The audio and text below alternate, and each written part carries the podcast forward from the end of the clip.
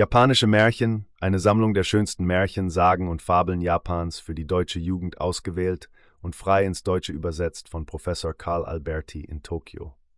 Bilder für Tei Tokikuni, Tokio. Deckelbild von Fritz Kracher, München. Zlaatenkofersche Verlagsbuchhandlung, Straubing. Alle Rechte einschließlich des Übersetzungsrechtes vorbehalten. Druck der Zlaatenkoferschen Buch- und Kunstdruckerei Straubing, Bayern.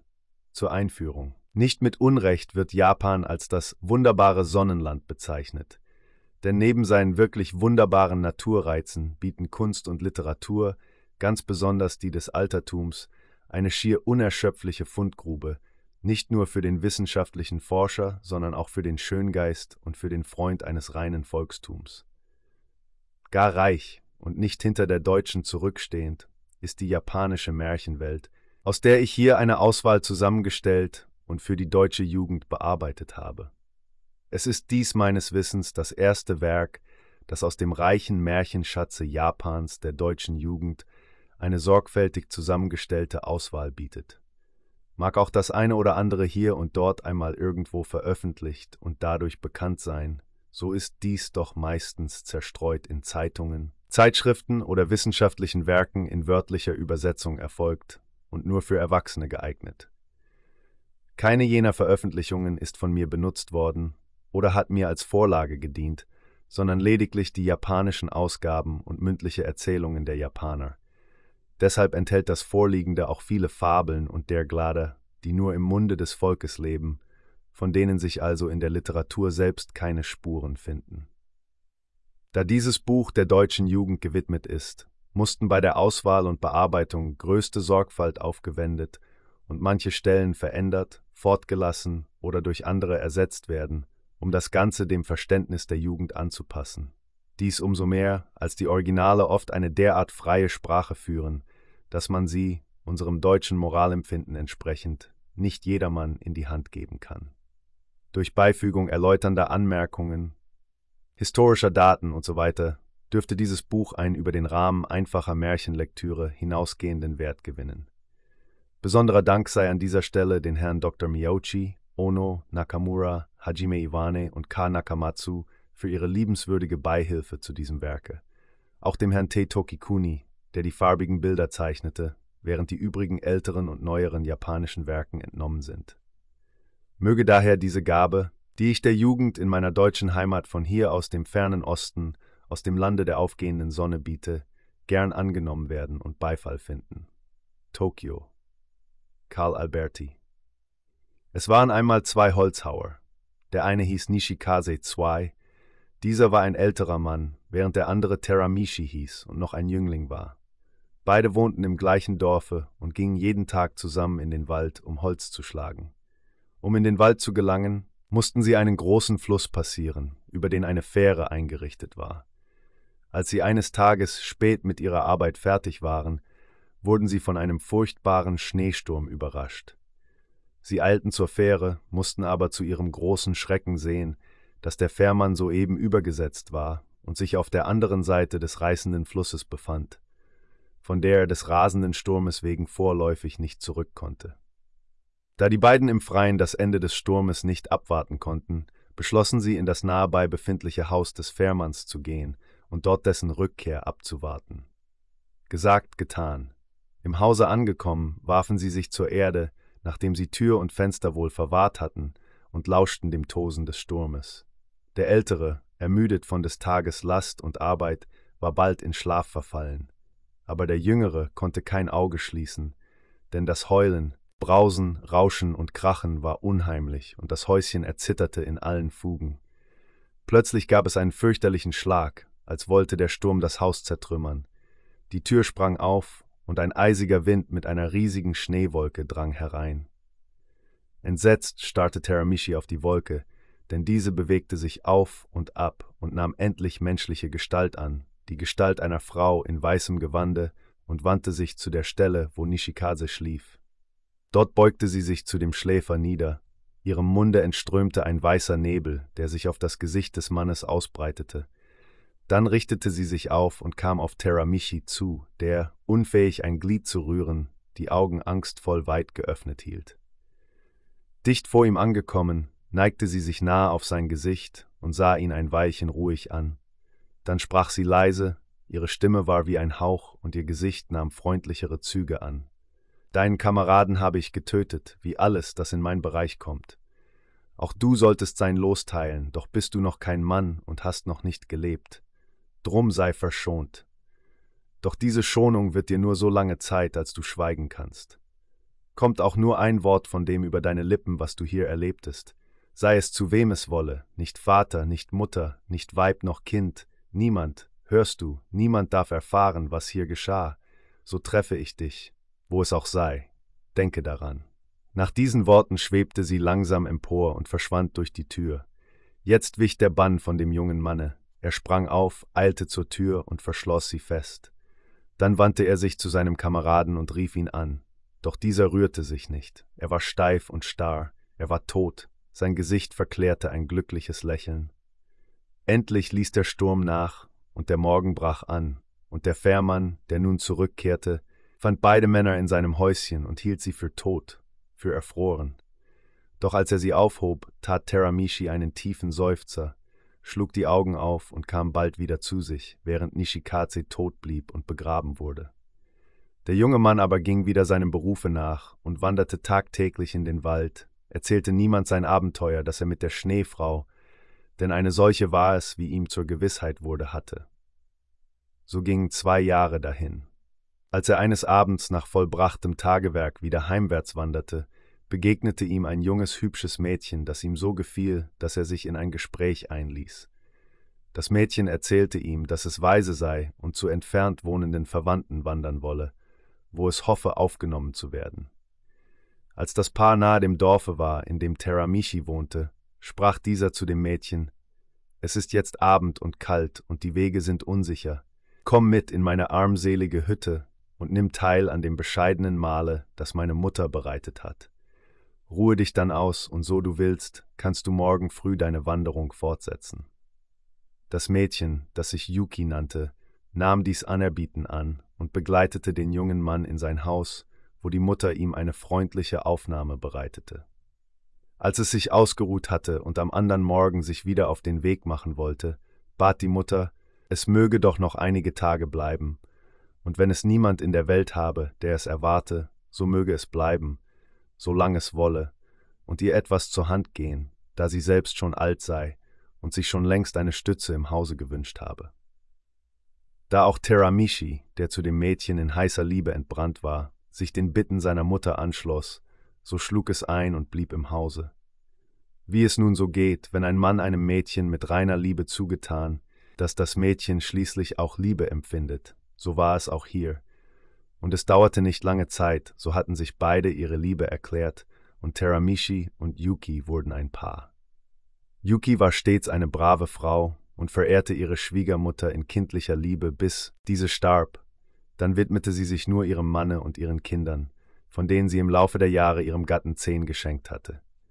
Die Kinder blühten und gediehen und wuchsen heran.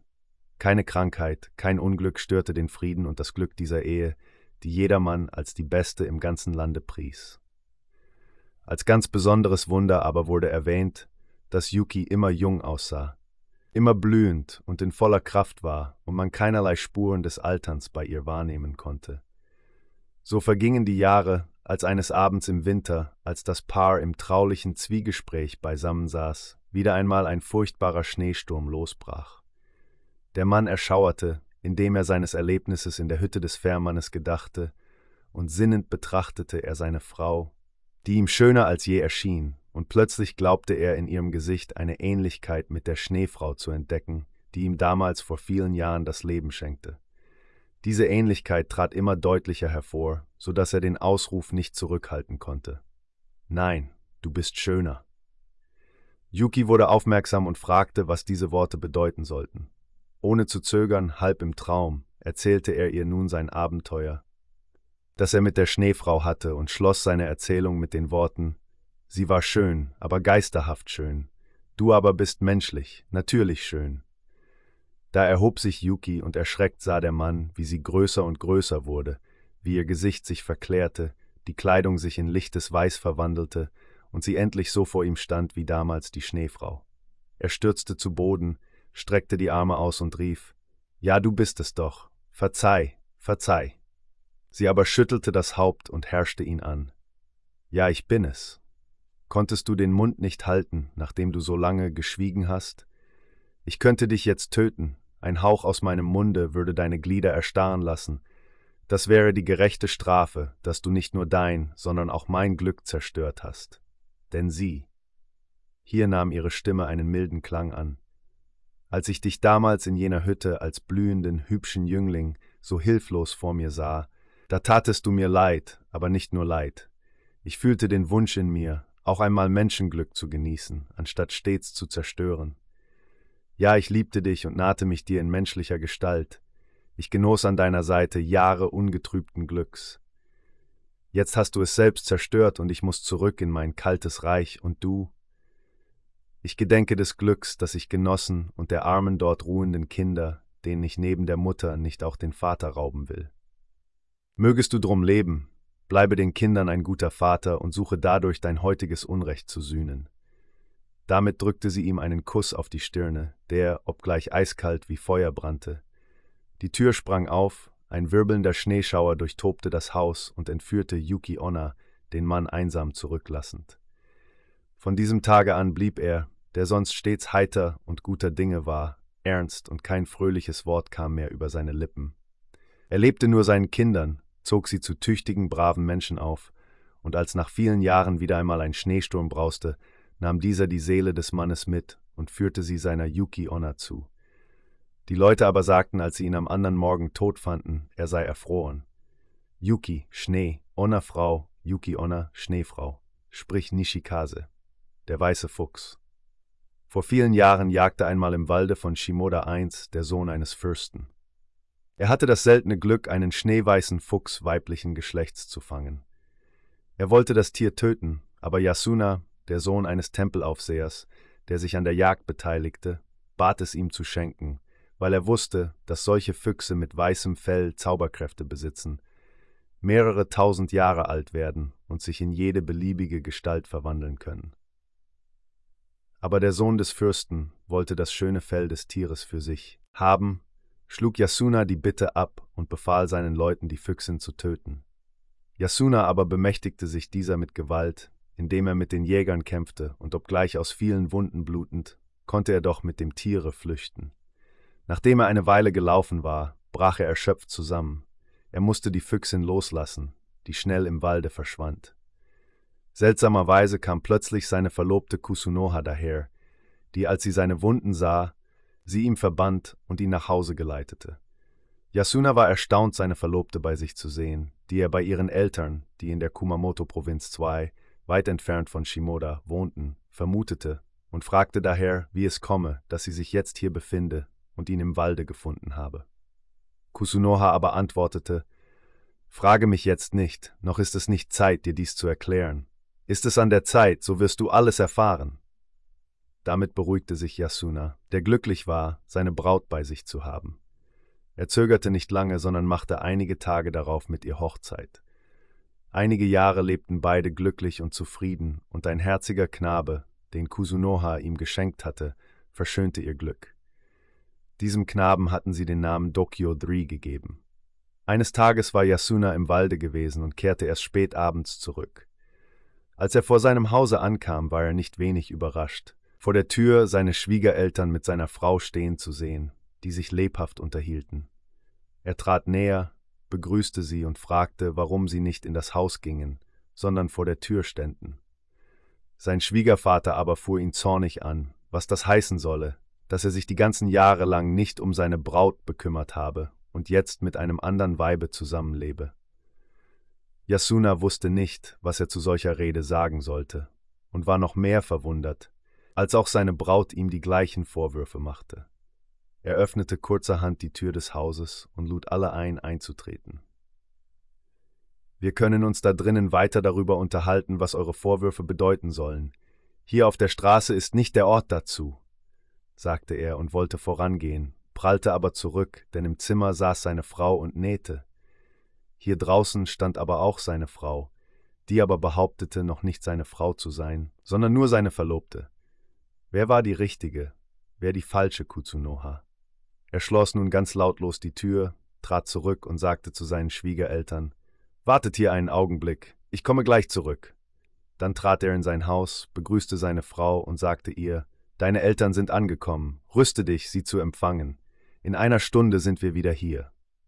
Nachdem die Frau zugesagt halte, alles aufs Beste zu besorgen, ging Yasuna zu den Schwiegereltern zurück und bat sie, mit ihm einen Spaziergang zu machen. Nach einer Stunde würde er sie in sein Haus führen. Auf dem Wege erzählten ihm die Schwiegereltern, dass das bei ihnen befindliche Mädchen tatsächlich ihre Tochter Kusunoha, seine Braut sei, und dass diese untröstlich darüber, dass Yasuna in der langen Zeit nichts habe von sich hören lassen, ihre Eltern veranlasst habe, die weite Reise mit ihr zu machen. Jetzt angekommen, müssten sie zu ihrer großen Betrübnis sehen, dass bereits eine andere Frau im Hause sei.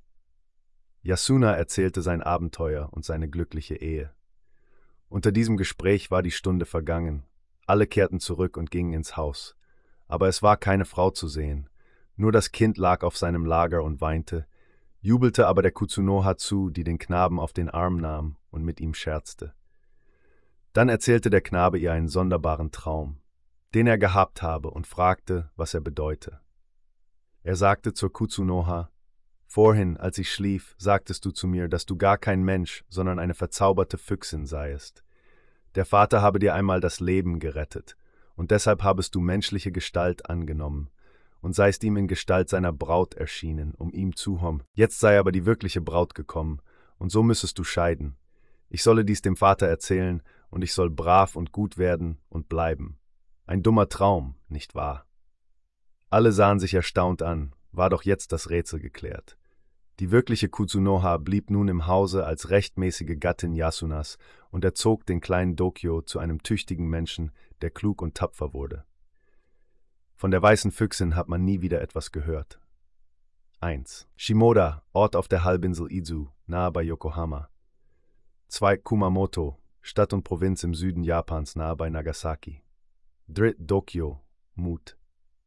Urashima Taro 1. In einem Fischerdorfe nahe dem heutigen Yokohama lebte vor vielen, vielen Jahren ein junger Fischer namens Urashima Taro. Als er eines Abends vom Fischfang zurückkehrte und recht zufrieden und guter Dinge war, weil er gute Beute gemacht hatte, sah er am Strande eine Schar Knaben, die eine kleine Schildkröte gefangen hatten und sie an einer an einem ihrer Vorderbeine befestigten Schnur im Kreise herumschwangen und quälten. Urashima, der die Tiere gern hatte und jede Quälerei harmloser Tiere verabscheute, fühlte auch jetzt wieder Mitleid mit dem armen Tierchen und ging auf die Kinder zu. Indem er seiner Stimme einen energischen Ton gab, schalt er die Kinder. Was ist das für eine Bosheit, rief er empört aus, dieses schuldlose und hilflose Tier so zu quälen. Wisst ihr nicht, dass Gott im Himmel solche böse Kinder bestraft, die arme Tiere misshandeln? Zeigt einmal her, wem gehört denn diese Schildkröte?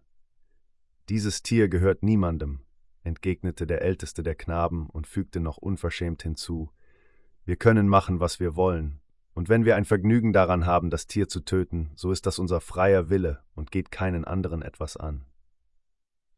Urashima sah ein, dass er diesem frechen Bengel nicht mit Morallehren kommen dürfe, denn auf solche harte Herzen haben Worte keinen Einfluss. Er änderte also seine Taktik und sagte nun mit möglichst milder Stimme Nun, nun, Ärgert euch nur nicht, das war nicht so bös gemeint, aber diese allerliebste Schildkröte gefällt mir und ich möchte sie gern besitzen. Wollt ihr euch in einen Handel mit mir einlassen? Wie wäre es, wenn ihr mir das Tier verkaufen würdet? Für Geld könnt ihr euch etwas kaufen und euch bessere Freude machen, als dass ihr dieses Tier hier im Kreise herumschleudert. Die Kinder gingen erfreut schnell auf den Handel ein und überließen Urashima gegen einige Silbermünzen die Schildkröte. Urashima nahm sie in die Hand, ging bis zum Wasser und setzte das Tier ins Meer, indem er sagte Armes Tierchen, nicht um dich der Freiheit zu berauben, sondern dir die Freiheit wiederzugeben, habe ich dich gekauft. Nun schwimme hin und sei in Zukunft vorsichtiger, damit du nicht wieder in böser Bubenhände fällst. Er blieb noch ein Weilchen stehen und sah zufrieden lächelnd der schnell im Wasser dahinschwimmenden Schildkröte nach, bis er sie nicht mehr erblickte. Dann nahm er sein Fischereigerät und seine Fische und ging wohlgemut in seine Hütte. Am andern Morgen ging er wie gewöhnlich seinem Handwerk nach. Als er mit seinem Kahne auf dem Meer war und seine Netze ausgeworfen hatte, hörte er plötzlich ein zartes Stimmchen rufen. Urashima-sama. Erstaunt sah er sich um, konnte aber nicht entdecken, woher die Stimme ertönte und wer seinen Namen rief. Da ertönte es abermals Urashima-sama. Jetzt merkte er, dass die Stimme aus dem Wasser kam, und er beugte sich über den Rand seines Bootes und erblickte die kleine Schildkröte, die er am Tage vorher aus den Händen der Buben befreit hatte. Im ersten Moment war er erschrocken, doch fasste er sich ein Herz und fragte, Warst du es, die mich rief? Gewiss, antwortete das Tierchen. Ich bin gekommen, um euch meinen Dank für eure gestrige, edle Tat zu sagen, und weil ihr mir meine Freiheit gegeben habt, möchte ich euch etwas recht Schönes zeigen. Habt ihr Lust, so folget mir. Urashima dachte, was kann es wohl sein, das mir dieses unscheinbare Tier zeigen könnte? Doch nichts Besonderes. Aber das macht auch nichts. Es will sich mir dankbar erweisen, und so will ich ihm auch die Freude nicht verderben. Nachdem er sich so ein Weilchen bedacht hatte, fragte er doch vorsorglich Dauert es auch nicht lange. Ich will dir gerne folgen, aber ich habe nicht viel Zeit zu versäumen. Wohin soll es denn gehen? Gar nicht weit von hier. Ich beabsichtige nur, euch zum Palast unserer Meereskönigin Otohime zu führen und euch dort Wunderdinge zu zeigen. Das ist ganz unmöglich, erwiderte Urashima, denn ich kann nicht so schnell schwimmen und nicht so gut tauchen wie ihr, und was schließlich die Hauptsache ist, ich kann ja im Wasser nicht atmen und dich deshalb nicht auf den Meeresgrund begleiten. Macht euch deshalb keine Sorge, Urashima, entgegnete die Schildkröte. Steigt auf meinen Rücken, und das Weitere werdet ihr sehen. Aber mein Boot, meinte Urashima bedenklich, das findet ihr hier wieder. Ich führe euch zurück, unterbrach ihn das Tier. Aber du bist so klein, du kannst mich nicht tragen, rief Urashima noch immer bedenklich. Da rauschte es im Wasser, die Schildkröte dehnte und streckte sich, und staunend sah Urashima, wie sie sich immer mehr vergrößerte, bis sie die gleiche Größe des Bootes hatte. Dann fragte sie lachend, Nun, bin ich noch zu schwach für dich? Da schwanden Urashima alle Bedenken. Flugs stieg er aus seinem Boote, nachdem er dasselbe sicherheitshalber verankert hatte, und nahm auf dem Rücken des Tieres Platz. Halte dich nur recht fest und fürchte dich nicht. Nach einiger Zeit rief die Schildkröte, Nun schließe fest die Augen und öffne sie nicht eher, als bis ich es dir sage. Auch halte ein Weilchen den Atem an, es dauert nicht lange. Urashima tat, wie ihm geheißen, und dann fühlte er, wie das Tier im Wasser versank. Das Wasser rauschte und brauste um seine Ohren. Ängstlich klammerte er sich mit beiden Händen an das Schild seines sonderbaren Reitpferdes aber eingedenk der Mahnung behielt er die Augen geschlossen und hielt den Atem an. Schon glaubte er, es ginge mit ihm zu Ende, da ertönte der Ruf Jetzt. Da öffnete er seine Augen und sah sich auf dem Grunde des Meeres, dessen feiner Sand aus lauter Perlen bestand. In der Ferne sah er ein riesiges Gebäude in blendendem Glanze schimmern, auf das die Schildkröte mit ihrem Reiter zuschwamm. Endlich kamen sie an und standen vor einem großen Tore, das aus purem Golde mit Edelsteinen verziert war. Zwei große, unheimliche Meerdrachen lagen vor dem Tore und glotzten Urashima mit fürchterlich rollenden Augen an, so dass ihm ganz ängstlich wurde. Als die Drachen aber die Schildkröte erblickten, ließen ihre drohenden Blicke nach und sie versuchten freundlichere Gesichter zu machen. Nun steige ab und warte hier, sagte die Schildkröte und ging dann, nachdem Urashima abgestiegen war und sich auf den Boden gesetzt hatte, durch das Tor. Urashima sah sich dann um und wunderte sich sehr, dass er, obgleich er sich auf dem Meeresgrunde befand und das Meerwasser ihn umgab, doch ganz trocken war und ohne Beschwerden atmen konnte. Ja, die Luft kam ihm sogar viel reiner und würziger vor als die oben auf der Erde. Es dauerte gar nicht lange, da kehrte die Schildkröte zurück. Ihr folgte eine große Anzahl Fische in allen Größen, Formen und Farben, wie sie der Ozean birgt. Nur trugen alle ein ganz lichtes Gewebe in blauer Farbe, wie ein Kleid, und hatten silberne Aufschläge. Sie umringten Urashima, der sich erhoben hatte, und begrüßten ihn durch Neigen ihres Kopfes ehrerbietig. Dann nahten sich zwei größere Fische, die auch ein blaues Kleid anhatten, aber mit goldenen Aufschlägen, und die ein ebensolches Kleid brachten, und ohne etwas zu reden, Urashima, die Fischerkleider auszogen und mit dem mitgebrachten blauen Gewande bekleideten. Urashima ließ alles willenlos mit sich geschehen. Er sagte sich, Nun bin ich einmal hier und kann allein nicht fort. Schlimm wird es mir sicherlich nicht ergehen, denn wen man mit einem Ehrengewande bekleidet, den wird man wohl nicht verschlingen. Nachdem ihm auch noch herrliche Sammetpantoffel an die Füße gesteckt waren, kam eine wunderbar schöne Zofe, nahm ihn bei der Hand und führte ihn durch das Tor, während die Fische als Ehrengeleite in respektvoller Entfernung in schönster Ordnung folgten. Nachdem sie das Tor durchschritten hatten, gelangten sie an eine Marmortreppe, die sieben Stufen hatte und an einem Tor von glänzendem Mahagoniholz, an dem zahlreiche Smaragde flimmerten, endete. Hier angelangt, öffnete die Zofe das Tor und ließ Urashima eintreten, der sich nun in einem großen Saale befand, dessen unbeschreibliche Pracht seine Augen fast blendete. Zwanzig Säulen von reinstem Kristall trugen die aus Korallen gebildete Decke des Saales, von der eine Unmenge kostbarer Lampen herabhing, in denen wohlriechende Öle brannten. Die Wände waren alle aus Marmor und trugen zum Schmuck die verschiedensten Edelsteine und Rubinen. In der Mitte des Saales befand sich ein diamantener Thron, auf dem Otohime, die Meereskönigin, saß, schön wie die Morgenröte, die das bleiche Nachtgestirn vertreibt. Den Thron umgab eine unendliche Menge von Würdenträgern und Palastbeamten, alle in kostbare Gewänder gekleidet.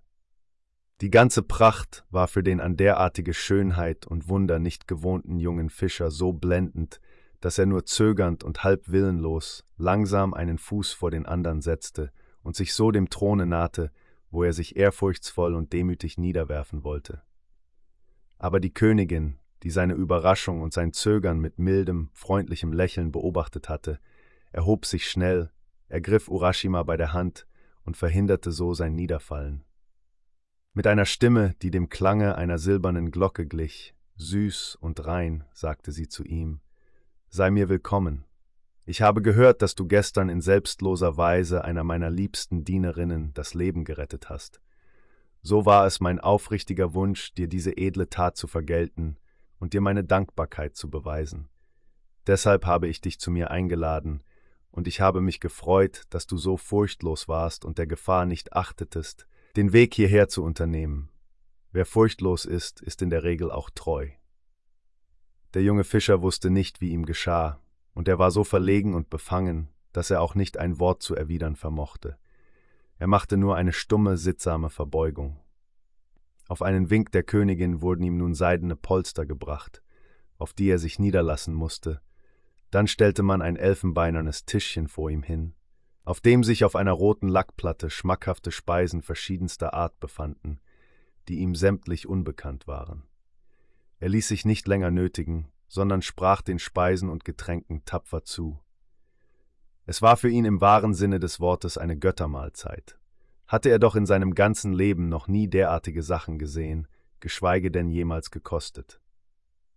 Als er sein Mahl beendet hatte, forderte ihn die Königin auf, sich den Palast anzuschauen. Sie führte ihn von Saal zu Saal, von Zimmer zu Zimmer durch alle Räumlichkeiten, die mit verschwenderischer Pracht ausgestattet waren und jede nur irgend mögliche Bequemlichkeit aufwiesen. Das Wunderbarste aber war der Garten, der vier große Beete enthielt, die den vier Jahreszeiten entsprachen.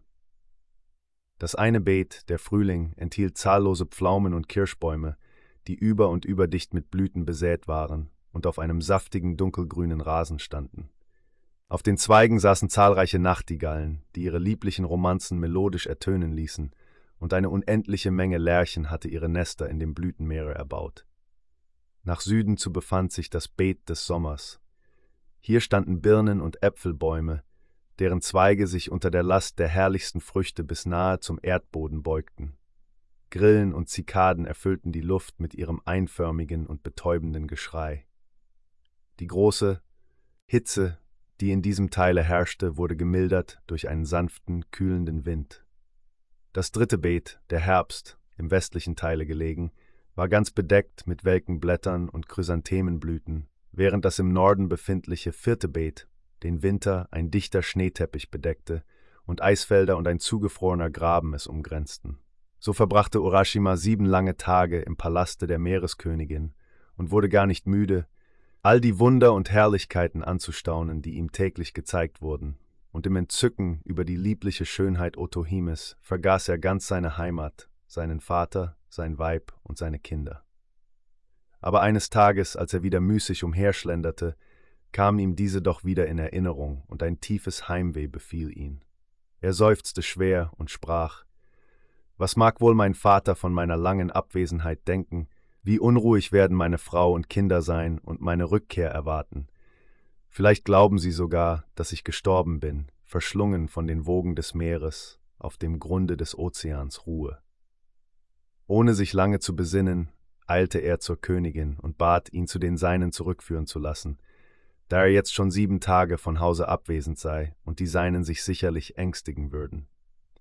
Die Königin, die vergeblich sich bemühte, Urashima die Heimwehgedanken auszureden, nahm, als sie sah, dass ihre Worte nichts halfen, ihn mit sich in ihr Zimmer und überreichte ihm ein kleines, fest verschnürtes Lackkästchen, in dem sie sagte, ich habe keine Gewalt, dich hier gegen deinen Willen zurückzuhalten, obgleich ich weiß, dass deine Rückkehr in die Heimat dir nur Elend bringen wird. Aber nimm hier zur Erinnerung an mich dieses Kästchen.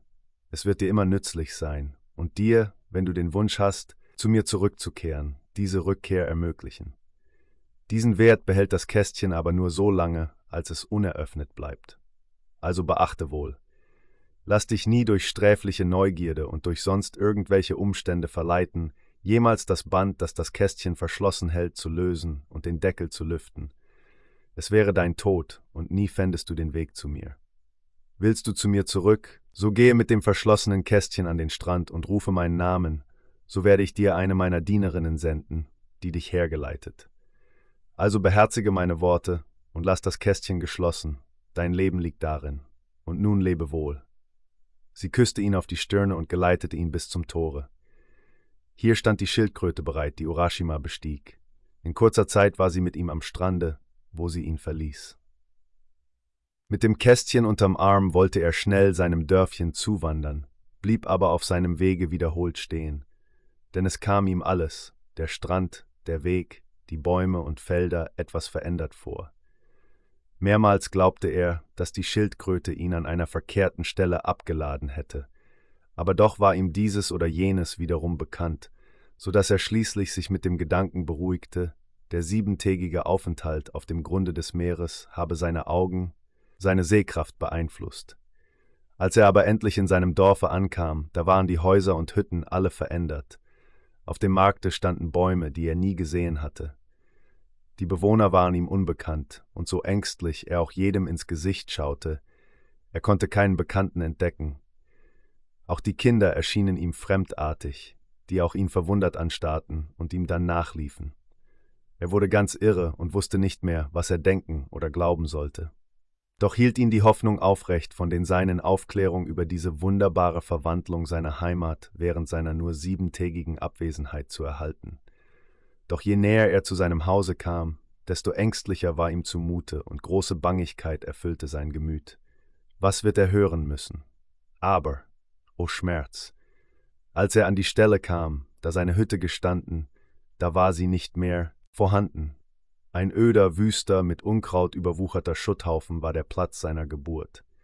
Keine Spur von seinem Vater, seiner Frau, seinen Kindern, nichts von allem, was ihm lieb und teuer war, war zu sehen. Schmerzerfüllt sank er weinend zu Boden, während in einiger Entfernung die Leute und Kinder ihn umringten. Da trat aus der Menge ein gebeugter Greis hervor und näherte sich Urashima mit der Frage Wer seid ihr Fremdling und wen suchet ihr hier? Was erfüllt eure Seele mit Kummer und Schmerz? Mein Alter, antwortete Urashima mit schmerzbebender Stimme leise. Vor sieben Tagen verließ ich das Haus, das an dieser Stätte stand, und kehrte nun zurück, finde aber nur einen Schutthaufen. Ich sehe fremde Leute, fremde Gestalten, und auch euch kenne ich nicht. Sah euch noch nie in diesem Dorfe. Sagt, was ist hier in den sieben Tagen geschehen? Wo sind mein Vater, mein Weib, meine Kinder, die ich hier zurückließ? O bitte, löst mir dieses Rätsel, reißt die Binde von meinen Augen, dass ich sehen kann. Ich verstehe euch nicht, junger Mann, entgegnete der Greis. Diese Stätte ist ein Trümmerhaufen, solange ich denken kann. Ich kenne euch nicht. Wer seid ihr? Wie ist euer Name? Ich bin Urashima Taro, der Fischer, rief Urashima. Urashima Taro, rief der Greis voller Erstaunen und wich schreckerfüllt einige Schritte zurück. Seid ihr ein Gespenst? Ein Schattenbild? Urashima Taro könnt ihr nicht sein. Es geht hier die Sage, und ich erinnere mich aus meiner Jugendzeit, da von diesem noch oft an dunklen Abenden erzählt wurde. Dieser junge Fischer ging vor nun siebenhundert Jahren eines Morgens aufs Meer und kehrte nicht mehr zurück. Die Gräber seiner Angehörigen könnt ihr auf dem Friedhofe noch heute sehen, allerdings zerfallen, verwittert. Urashima erblasste. Siebenhundert Jahre? rief er verzweifelt aus und rang die Hände. Jetzt wurde ihm alles klar. Jetzt verstand er alles. Sieben Tage im Palaste der Königin waren sieben Jahrhunderte. Tiefe Traurigkeit bemächtigte sich seiner, er erzählte dem Alten mit stockender Stimme sein Lebensschicksal. Dann erhob er sich und verließ schwankenden Schrittes wie ein Träumender das Haus. Er wandte sich wieder dem Meere zu und ließ sich dort am Strande nieder, seine Lage bedenkend. V tiefsinnig betrachtete er die rollenden Wogen, die unermessliche Fläche, und schaute verlangend nach der Schildkröte aus, dass sie ihn wieder zurückführe in das ewig jugendliche Reich der Meereskönigin. Er dachte aber in seiner Traurigkeit nicht daran, sie zu rufen, und so sah er vergeblich nach dem Tiere aus. Dann fiel sein Blick auf das Kästchen, das ihm die Königin beim Abschiede gegeben hatte und das er gedankenlos neben sich auf den Sand gelegt hatte. Was bedeutet dieses Kästchen? fragte er sich. Die schöne Königin hat zwar gesagt, es sei mein Leben darin, und ich werde es verlieren, wenn ich das Kästchen öffne. Ist dieses Gebot aber vielleicht nur eine Probe? Enthält das Kästchen nicht vielmehr mein Glück? Ist alles, was ich heute erlebte, nur eine Täuschung und schwindet diese, wenn ich das Kästchen öffne? Und selbst wenn ich sterben sollte, was schadet es? Bin ich jetzt nicht ein Fremdling in meiner Heimat und habe niemanden, niemanden, der mich liebt, der mich kennt? Ohne Vater, ohne Familie, ohne Bekannte, ohne Freunde bin ich schlimmer daran als ein Heimatloser. Da ist mir der Tod nur ein Gewinn. Er bietet mir etwas Besseres als dieses unglückselige Leben. So sprechend löste er langsam die Schnur, die um das Kästchen geschlungen war, und öffnete ein wenig den Deckel. Da stieg ein kleines weißes Wölkchen aus dem Kästchen empor, breitete sich dann aus, erhob sich und schwebte langsam über das Meer der Richtung zu, wo sich der Palast der Meereskönigin befand. Laut aufschreiend sprang Urashima empor und breitete sehnsüchtig die Arme aus, aber ein jäher heftiger Schmerz durchzuckte seinen Körper, und er ließ die Arme sinken, da blickte er auf seine Hand, und ein eisiger Schauer befiel ihn. Die Hand, soeben noch so frisch und rosig, war welk, runzlig und knochig wie die eines Greises. Nun fühlte er auch, wie sein Blut erstarrte, wie es träger durch seine Adern floss, die Haut zog sich in Falten, der Herzschlag stockte, noch einmal schaute er ins Wasser, da spiegelte sich ihm ein verrunzeltes graues Greisenantlitz mit spärlich weißem Haar entgegen. Sein eigenes Antlitz, vor Minuten noch in Jugendfrische, jetzt mumienhaft verändert. Mit einem Wehelaut sank er zu Boden, und ein Häuflein grauen Staubes bezeichnete die Stätte, da Urashima jugendfrisch zurückgekehrt in wenigen Minuten zu Staub wurde. Urashimas Kästchen, sprich Urashima, Urashima Eigenname, Taro ältester Sohn, im übertragenen Sinne etwa der Erstgeborene, der Ältere. Derartige Tierquälereien kann man noch heute tagtäglich als eine Belustigung der japanischen Jugend beobachten. Sama, auch San, Herr. Sama ist die höflichere Form als San. Viert. Die Schicksale Urashimas sind urkundlich bestätigt. Die Zeit seiner Abwesenheit in der japanischen Chronik wird 477 zu 825 Nonnenkras angegeben, also 348 Jahre. In den Märchen, die verschiedenartig lauten, schwankt die Zeit zwischen 300 bis 7000 Jahre. Ich habe die mittlere Zeit gewählt, die in den neuesten japanischen Ausgaben auf 700 Jahre angegeben wird. Im Dorfe Kanagawa bei Yokohama werden heute noch das Grab und die Fischergeräte Urashimas gezeigt. Urashima ist eine der beliebtesten Märchenfiguren Japans, wenn man mit Kobolden tanzt. In alter Zeit lebte einmal ein Landmann, der hatte auf der rechten Wange eine große Geschwulst, groß wie eine Birne.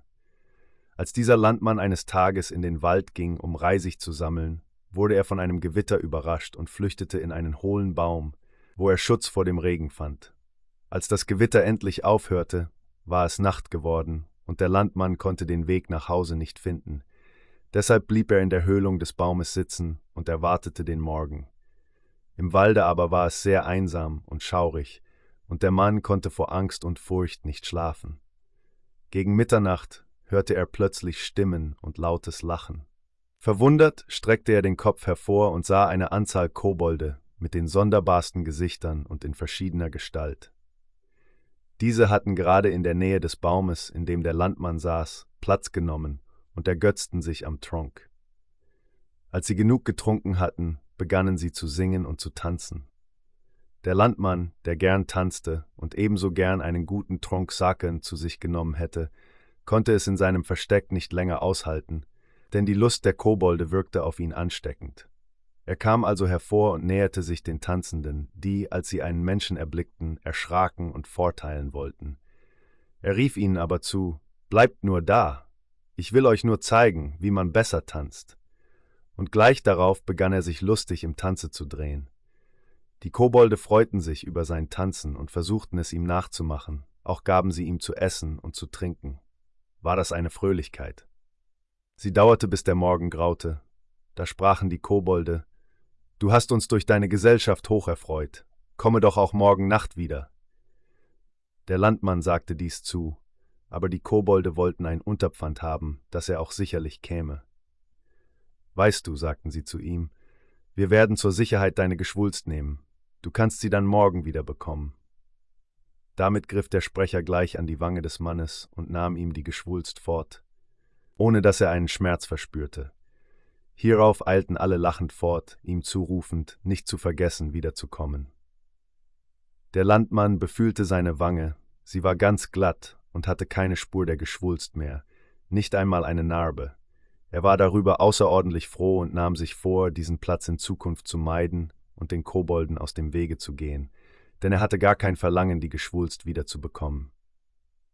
Er ging also zufrieden nach Hause, wo alle ihn verwundert anstaunten, dass er seine Geschwulst ohne jede Spur verloren hatte.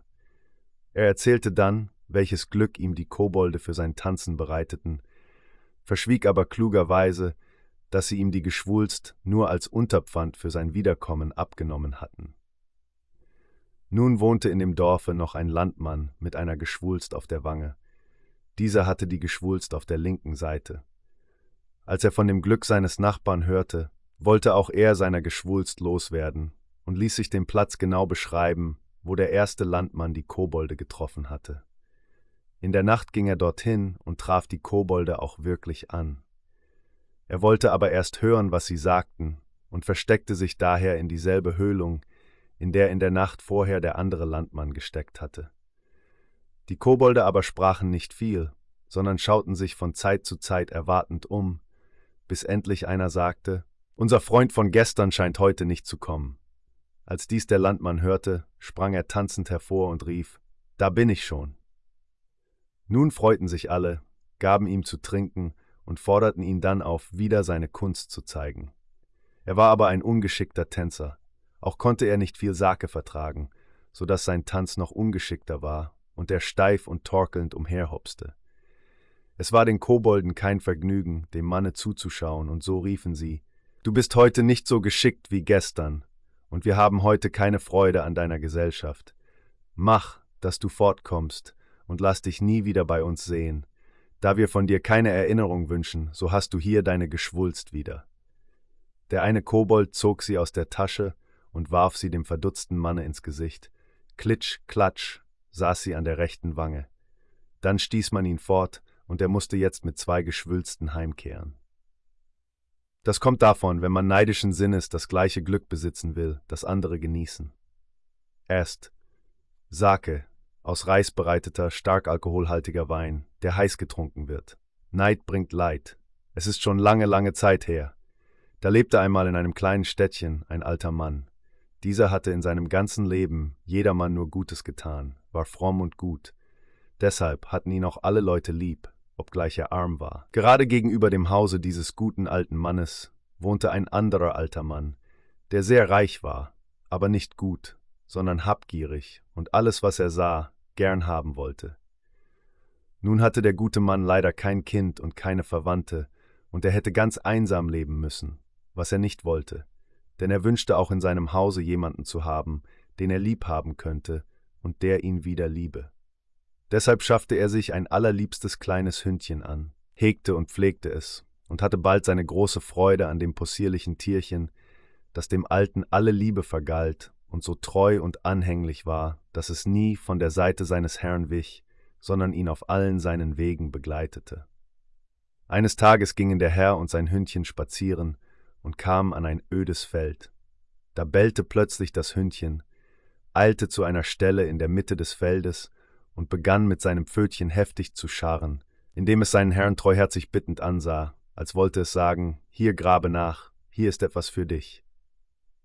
Der Alte verstand sein Hündchen, eilte nach Hause, holte einen Spaten und grub an der Stelle nach, die das Hündchen bezeichnet hatte, und siehe da.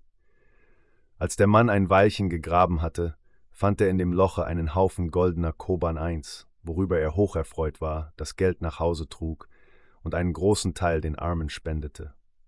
Trotzdem er nun reich war, blieb er freundlich und bescheiden wie bisher, hatte aber sein Hündchen noch viel, viel lieber. Der böse Nachbar aber neidete das Glück des Alten, und da er erfahren hatte, wodurch dieser zu dem Reichtum gekommen war, suchte er das Hündchen in sein Haus zu locken, damit es auch ihm Stellen zeige, wo goldene Koban verborgen wären. Aber das Hündchen folgte den Lockungen nicht und wich nie von seines Herrn Seite. Da nun der habgierige Mensch mit List nichts erreichen konnte, wandte er Gewalt an, indem er das Hündchen, als dieses ruhig vor dem Hause saß, ergriff und in sein Haus schleppte. Dann band er es mit einem Strick und führte es aufs Feld, damit es ihm vergrabene Schätze zeige.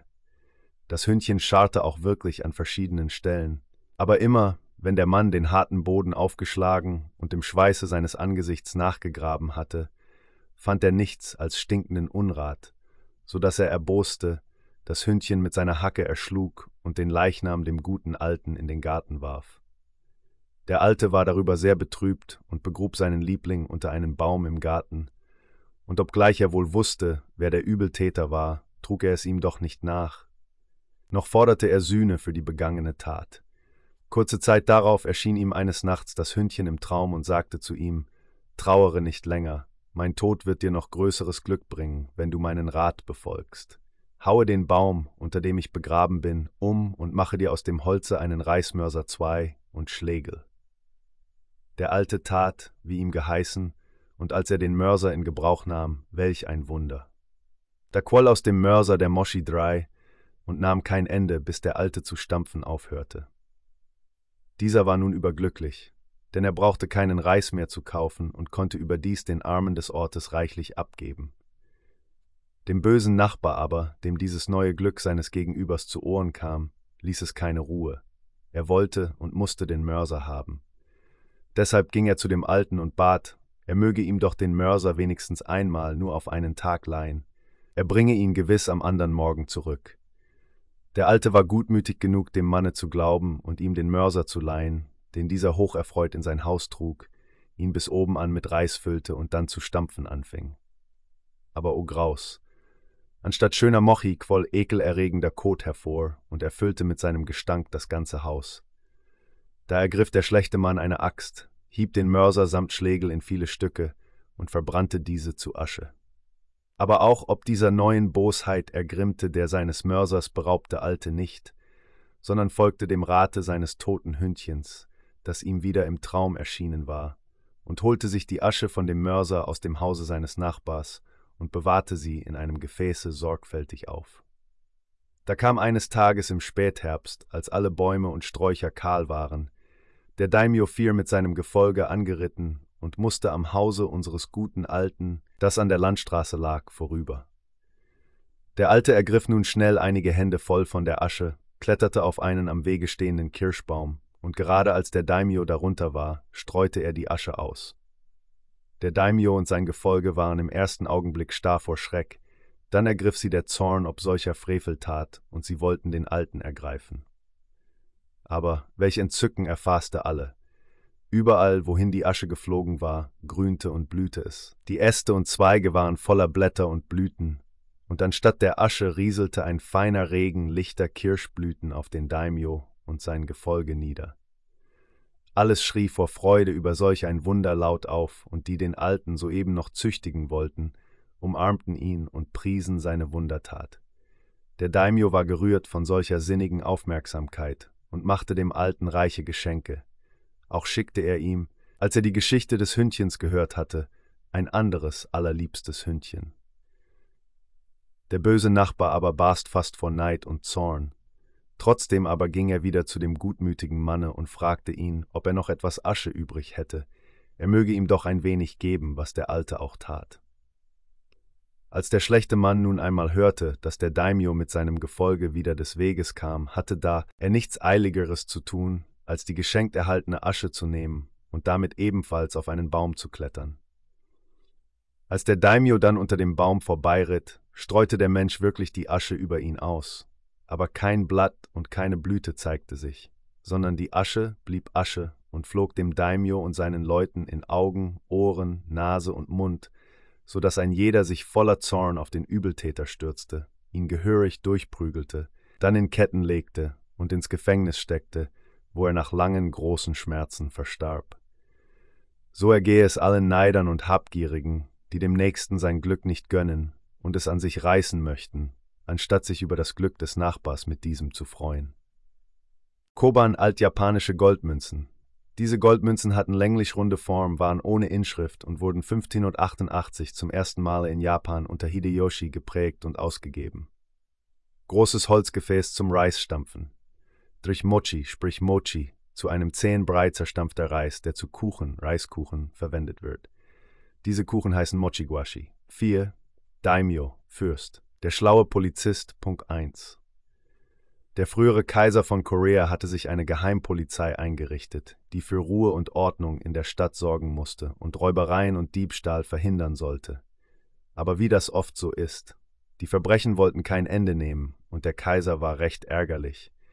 Er ließ sich den Obersten der Polizei kommen und machte ihm Vorwürfe. Der Oberste aber verteidigte seine Leute und sagte, sie seien alle tüchtig und geschickt. Da meinte der Kaiser, nur der sei ein geschickter Polizist, der alle Schliche und Listen der Diebe kenne und solche selbst anwenden könne. Er werde die Leute auf die Probe stellen. Sie sollen sich alle am anderen Morgen im Palaste einfinden. Als am Morgen die Polizisten alle in der Vorhalle des Palastes versammelt waren, erschien der Kaiser in der Hand einen seidenen Beutel haltend. Diesen Beutel füllte der Kaiser mit Gold und ließ ihn mitten an der Decke der Halle aufhängen, so hoch, dass ihn niemand mit der Hand erreichen konnte. Dann sagte der Kaiser, Hier hängt der Beutel mit Gold. Er bleibt drei Tage lang hängen. Eine Wache wird stets dabei sein.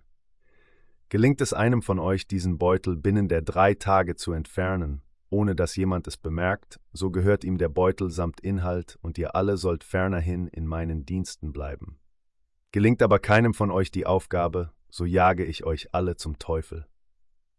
Da war allgemeines Köpfeschütteln und tief betrübt gingen die Polizisten heim, denn es schien unmöglich, den Beutel zu entfernen, weil der Kaiser eine Wache von vier Mann aufgestellt hatte, die den Beutel Tag und Nacht bewachen musste.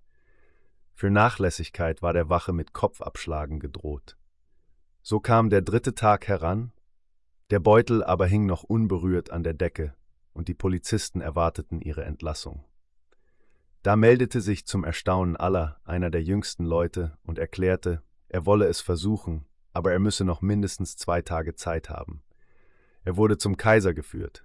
Dieser lachte den jungen Menschen aus und sagte, auch wenn ich euch zehn Wochen Zeit gebe, das Kunststück gelingt euch doch nicht. Das mag stimmen, erwiderte dieser, und ich glaube selbst, dass nur ein Wunder uns helfen kann, aber vielleicht tritt ein solches Wunder in den zwei Tagen ein. Dem Kaiser gefiel diese kecke Antwort. Gut, so soll es sein.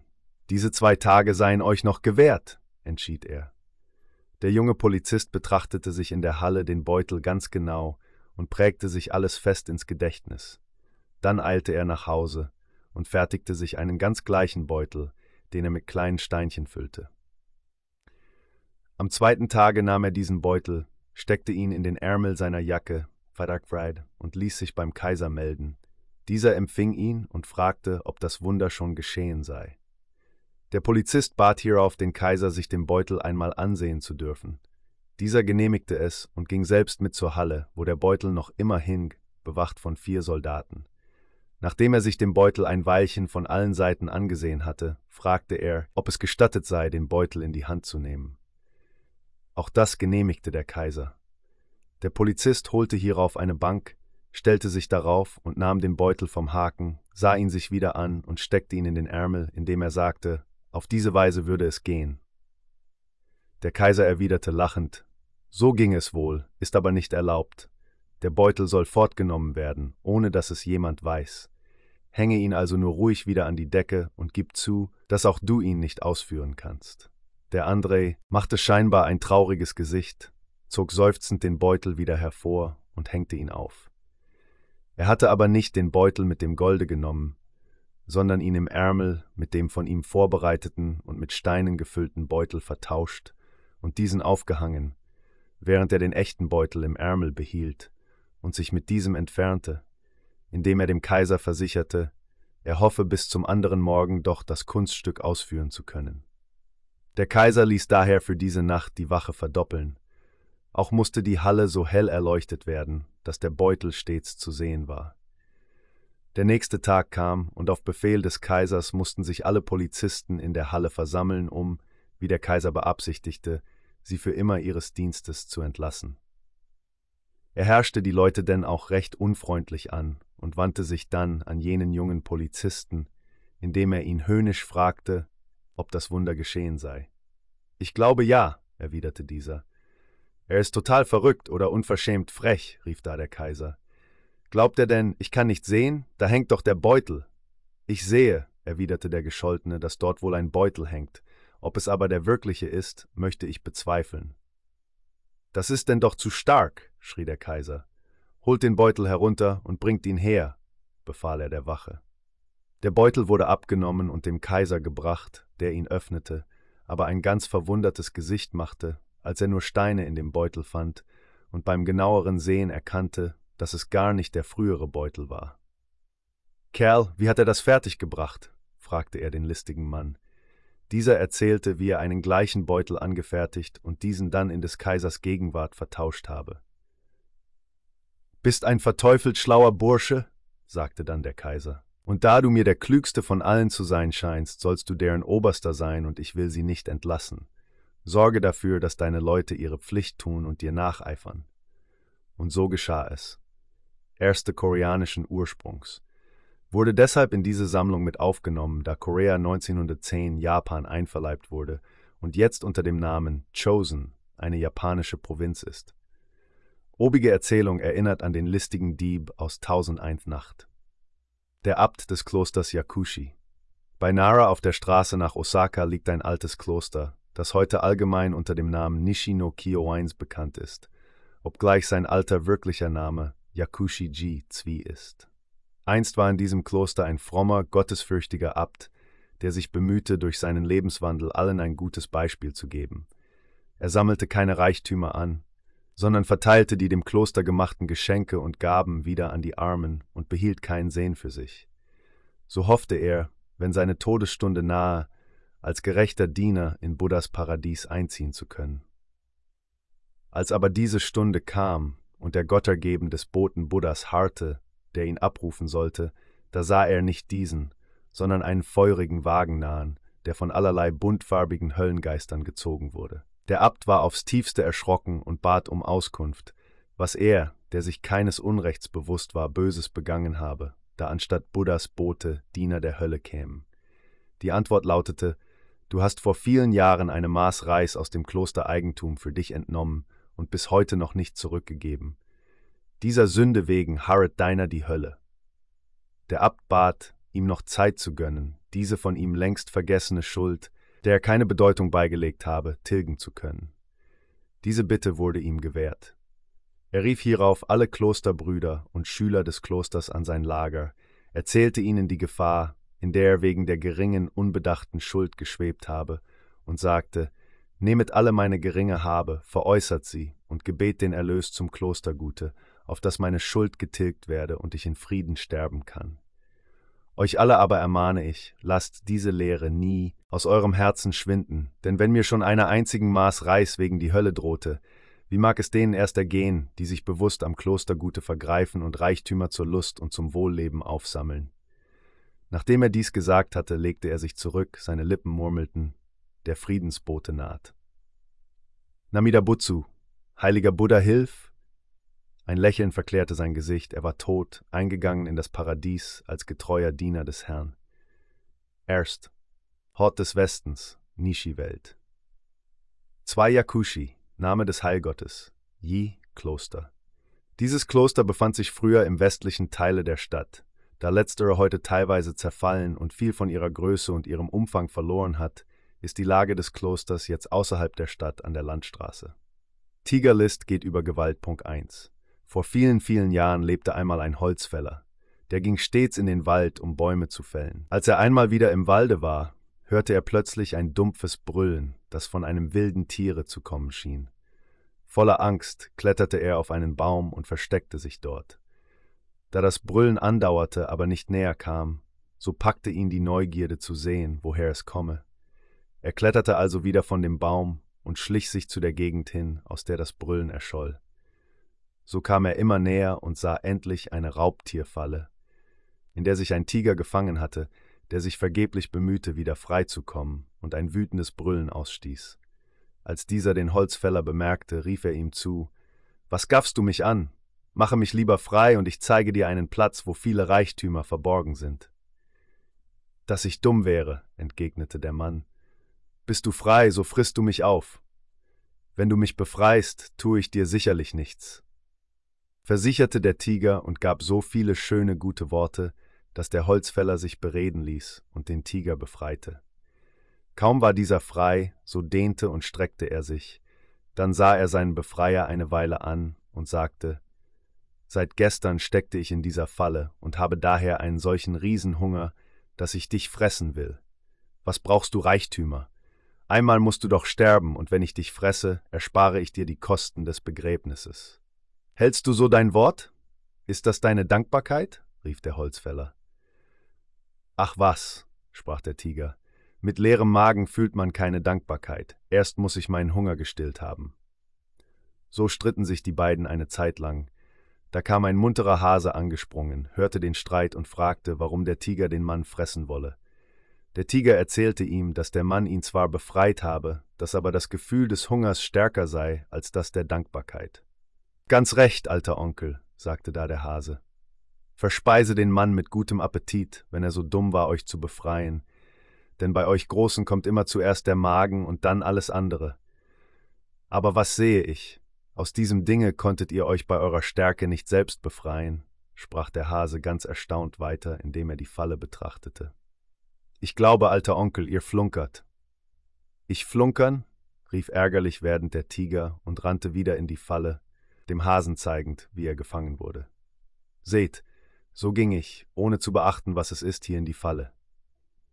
Schön, schön, nun möchte ich aber auch gern sehen, wie es der Mensch gemacht hat, euch zu befreien, werter Onkel lachte der Hase, sprang auf die Falle, löste flink den Riegel, so dass die Falle sich schloss und der Tiger wieder gefangen war. So, sagte der Hase zum Holzfäller, wenn es euch nun beliebt, den alten Sünder da drinnen wieder zu befreien, mag er euch mit vollem Recht verspeisen. Ich aber will nicht dabei sein. So sprechend machte er ein Männchen und sprang lustig in den Wald hinein. Der Holzfäller, froh sein Leben gerettet zu sehen, hütete sich natürlich, den Tiger zum zweiten Male zu befreien und eilte frohgemut zu seiner Arbeitsstätte zurück, verfolgt von dem wütenden Gebrüll des überlisteten alten Räubers. So kommt man mit List weiter als mit Gewalt, und wer mehr seinem Magen folgt als seinem Verstande, geht meistens zugrunde. Erst koreanische Fabel.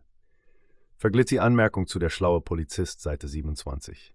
Die Kröte von Osaka und die von Kyoto in Kyoto wohnte einmal eine Kröte, die sehr reich und gelehrt war. Einmal hörte sie von Naniwa I und den dortigen Kunstschätzen sprechen, und sie bekam den Wunsch, diese einmal zu sehen. Eines schönen Frühlingstages machte sie sich denn auch auf die Reise, die sie aber zu Fuß unternahm, weil man bei einer Fußreise mehr sehen und erfahren kann. So wanderte sie denn von Kyoto den Weg entlang, der nach Osaka führt, und kam über Myosin und Yamasaki bei Hishikaido wo der berühmte Berg Tenno ist, über den der Weg führt. Da der Tenno-Yama 2 in der Mitte zwischen Kyoto und Osaka liegt, so beschloss die Kröte, als sie mit Mühe und Not die Berghöhe erklettert hatte, Rast zu machen.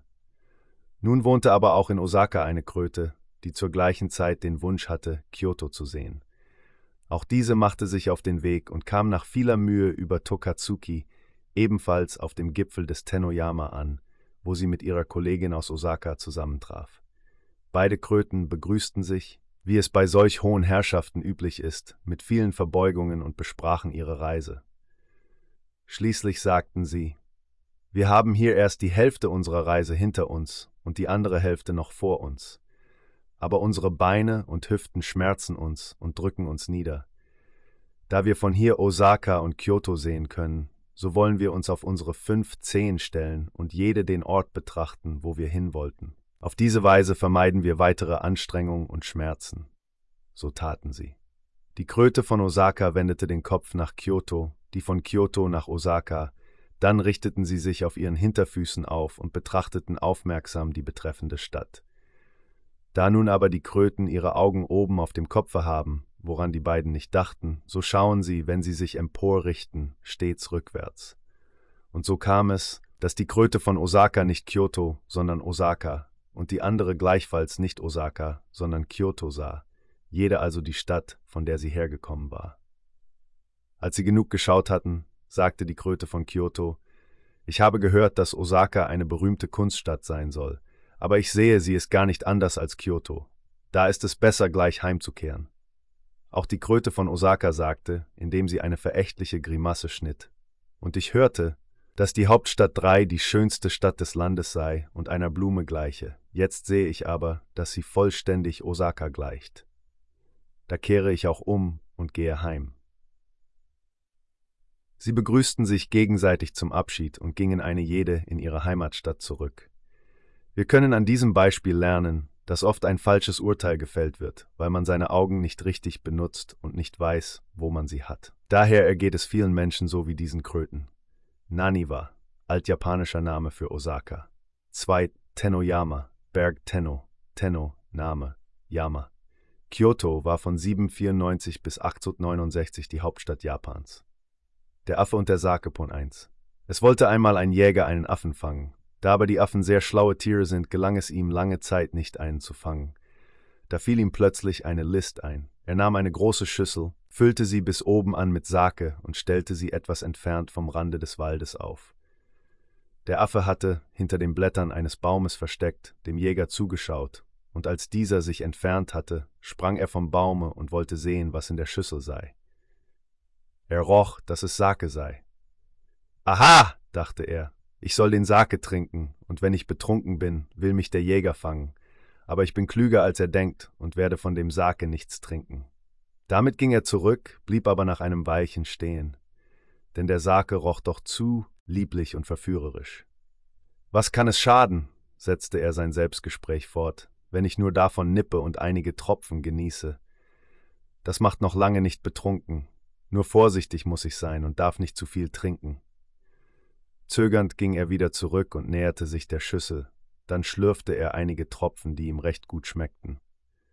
Ein wenig mehr kann nichts schaden, dachte er weiter und nahm wieder einige Tropfen zu sich. Ah, wie das wohl tut, sprach er mit dem Sakeli beugelnd, nur noch einen kräftigen Schluck, dann aber sei es genug und fort von hier. Er nahm nun einen recht großen Schluck und lief dann zum Walde zurück, aber am Rande blieb er stehen. Noch bin ich nicht betrunken, meinte er, und ich merke nichts weiter als ein angenehmes Wohlgefühl. Zu stark scheint mir also der Sake nicht zu sein, oder ich kann mehr vertragen, als ich dachte. Übrigens habe ich ja auch fast gar nichts getrunken. Die Schüssel ist noch nahezu voll. Also schnell nochmals hin und einen guten Zug getan. Auch dies geschah, aber der Zug war so kräftig, dass nur noch ein kleiner Rest in der Schüssel blieb, den der Affe überlegend betrachtete und schließlich auch noch lehrte. Denn dieser kleine Rest, so philosophierte er, macht jetzt auch nichts mehr aus. So war die Schüssel leer geworden, aber Kopf und Wangen des Affen waren voll. Er konnte den Wald nicht mehr erkennen und wurde sehr müde. Er nahm daher die Schüssel, stülpte sie um und legte sie unter seinen Kopf. Dann schlief er ein, indem er noch dachte, was mag wohl aus dieser Geschichte jetzt werden? Kaum war er eingeschlafen, so kam der Jäger, band ihn und trug ihn nach Hause. Als der Affe ausgeschlafen hatte, fand er sich in einem Käfig und hatte fürchterliche Schmerzen im Schädel. So geht es, wenn man lüstern ist und sich nicht zu beherrschen weiß. Wer am Sake riecht, trinkt ihn dann auch. Erst Osake, Reiswein. Die Auster. Auf dem Meeresgrunde lebte einmal eine Auster. Diese hatte wie alle Austern sehr starke Schalen, die sie, wenn ein verdächtiges Geräusch ertönte, jedes Mal festschloss, denn dann konnte ihr, wie sie glaubte, nie etwas Böses geschehen. Die Fische im Meere beneideten sie deshalb und sagten zu ihr, Frau Auster, ihr habt eine schöne Festung. Wenn ihr sie schließt, seid ihr sicher und könnt daher ein recht schönes Wohlleben führen. Es ist nicht weit her, erwiderte die Auster bescheiden, aber mit Stolz. Wenn ich auch vor äußerer Gefahr sicher bin, so bin ich doch nicht ohne Not, denn es ist gar zu langweilig das Leben. In diesem Augenblick gab es unter den Fischen eine große Unruhe, und das Wasser wurde aufgerührt. Flugs schloss die Auster ihre Schalen und dachte, ach, die armen Fische, jedenfalls ist da wieder ein Netz oder eine Angel. Ich bin nur froh, dass ich in meiner Schale sicher bin. Ja, ja, man muss stets vorsichtig sein. Die Auster verhielt sich ganz ruhig. Nachdem das Geräusch verstummt war, wollte sie sehen, was geschehen sei, und öffnete vorsichtig die Schalen. Aber o oh Schreck, an ihrer Schale hing ein Zettel, auf dem stand, diese Auster kostet zwei Seen. Sie befand sich auf dem Ladentisch eines Fischhändlers. Hieraus kann man lernen, sich nie in Sicherheit zu wiegen und nie vor einer Gefahr die Augen zu schließen. Erst ein Sen, jetzige japanische Münze, zwei Pfennig. Der Sperling mit abgeschnittener Zunge. Es lebte einmal ein altes Ehepaar. Der Mann war stets mitleidsvoll und erbarmte sich der Tiere. Er war ruhig und nie unzufrieden. Seine Frau war gerade das Gegenteil von ihm, habgierig, unzufrieden und rachsüchtig. Eines Tages fand der Mann im Garten einen jungen Sperling, der sich einen Flügel gebrochen hatte und deshalb nicht weiterfliegen konnte. Den Mann dauerte das arme Tierchen, er nahm es daher vom Boden auf und trug es behutsam in sein Haus. Dort verband er den verletzten Flügel und bettete den Sperling in einen Vogelkorb, den er mit Watte ausgepolstert hatte. Dank der sorgsamen Pflege, die der Mann dem Sperling angedeihen ließ, heilte der Flügel recht schnell, und bald konnte das Tierchen wieder fliegen. Einige Tage später ging der Mann früh morgens in den Wald, um trockene Äste und Laub zu sammeln, damit er Feuerungsmaterial habe. Dies tat der Mann sonst täglich, hatte es aber während der Pflege des Sperlings ganz vergessen, so dass er, als er sah, dass es dem Vogel besser gehe, sich endlich wieder auf den Weg machte. Er hatte aber dem Sperling kein Futter hingesetzt, weil er glaubte, bald wieder zurück zu sein. Den Sperling hungerte nun, und um Nahrung zu suchen, hüpfte er aus dem Körbchen und eilte vor das Haus, wo die Frau des Mannes sich gerade einen dicken Stärkekleister zurechtgemacht hatte. Den Kleister sehen und seinen Hunger stillen war eins. Aber die Alte kam gerade hinzu, als es sich der Sperling schmecken ließ. Wütend darüber lief die Frau ins Haus, holte eine Schere, dann ergriff sie den Sperling, schnitt ihm die Zunge ab und ließ ihn fliegen, indem sie ihm nachrief Warte, ich will dich lehren, fremder Leute Kleister zu fressen. Der Sperling flog schnell davon und war bald im nahen Walde verschwunden. Als der Mann mit seiner Holzlast zurückkam und die Alte, noch immer wütend, ihm erzählte, dass der Sperling von ihrem Kleister genascht und sie ihm zur Strafe dafür die Zunge abgeschnitten habe, da ward er sehr betrübt, setzte seine Holzlast nieder und ging fort, um das arme Tierchen zu suchen. Er wanderte lange Zeit von Dorf zu Dorf, indem er überall fragte, Habt ihr nicht einen Sperling mit abgeschnittener Zunge gesehen? Aber niemand hatte ihn gesehen, niemand konnte Auskunft geben.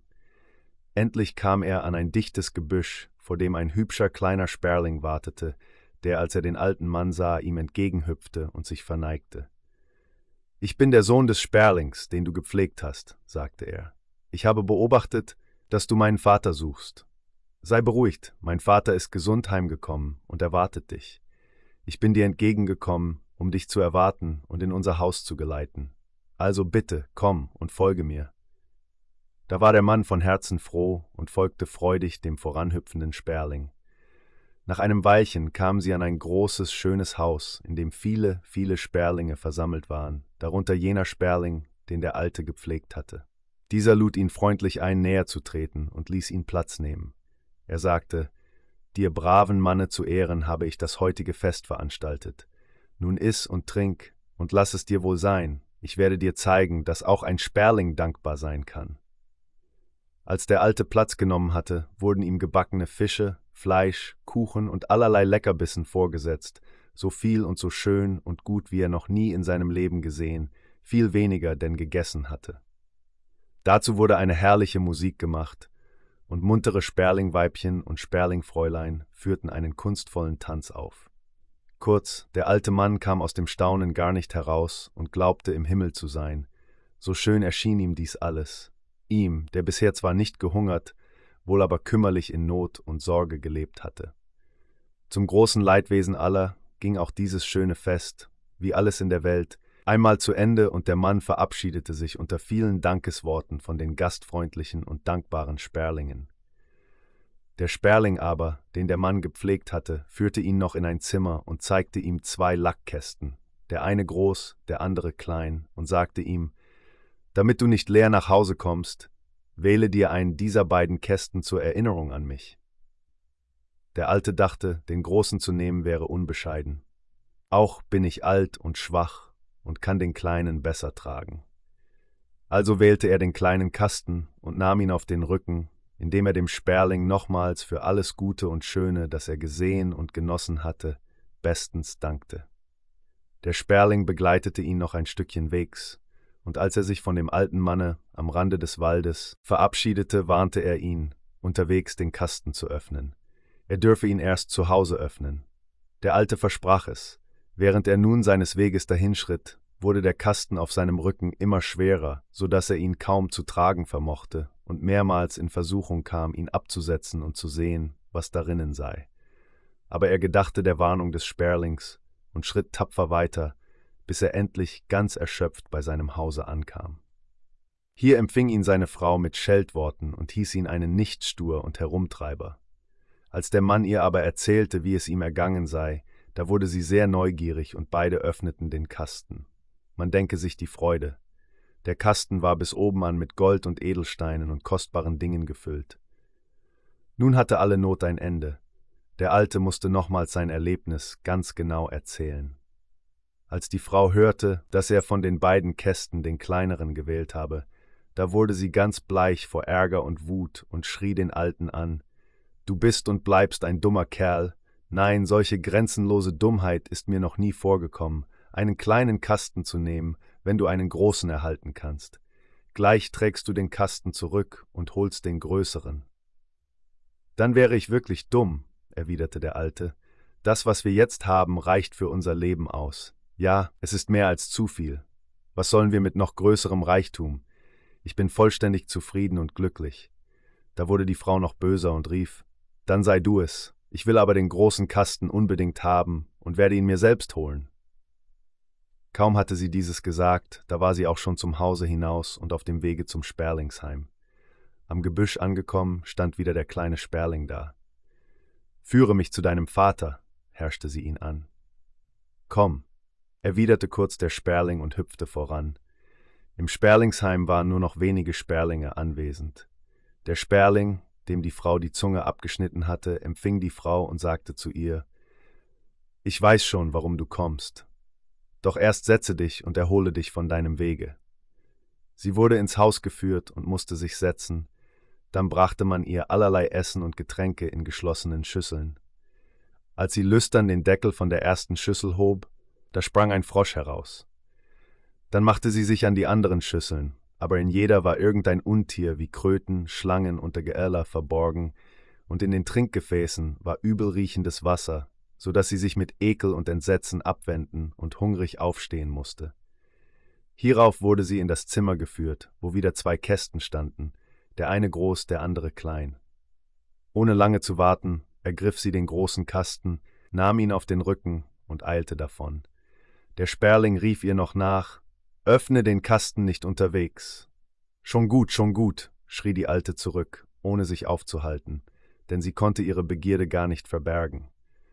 Auf der Hälfte des Weges plagte sie die Neugier, sie musste unbedingt wissen, wie viel in dem Kasten sei. Ihre Neugierde und Habsucht ließen es nicht zu, dass sie wartete, bis sie daheim war.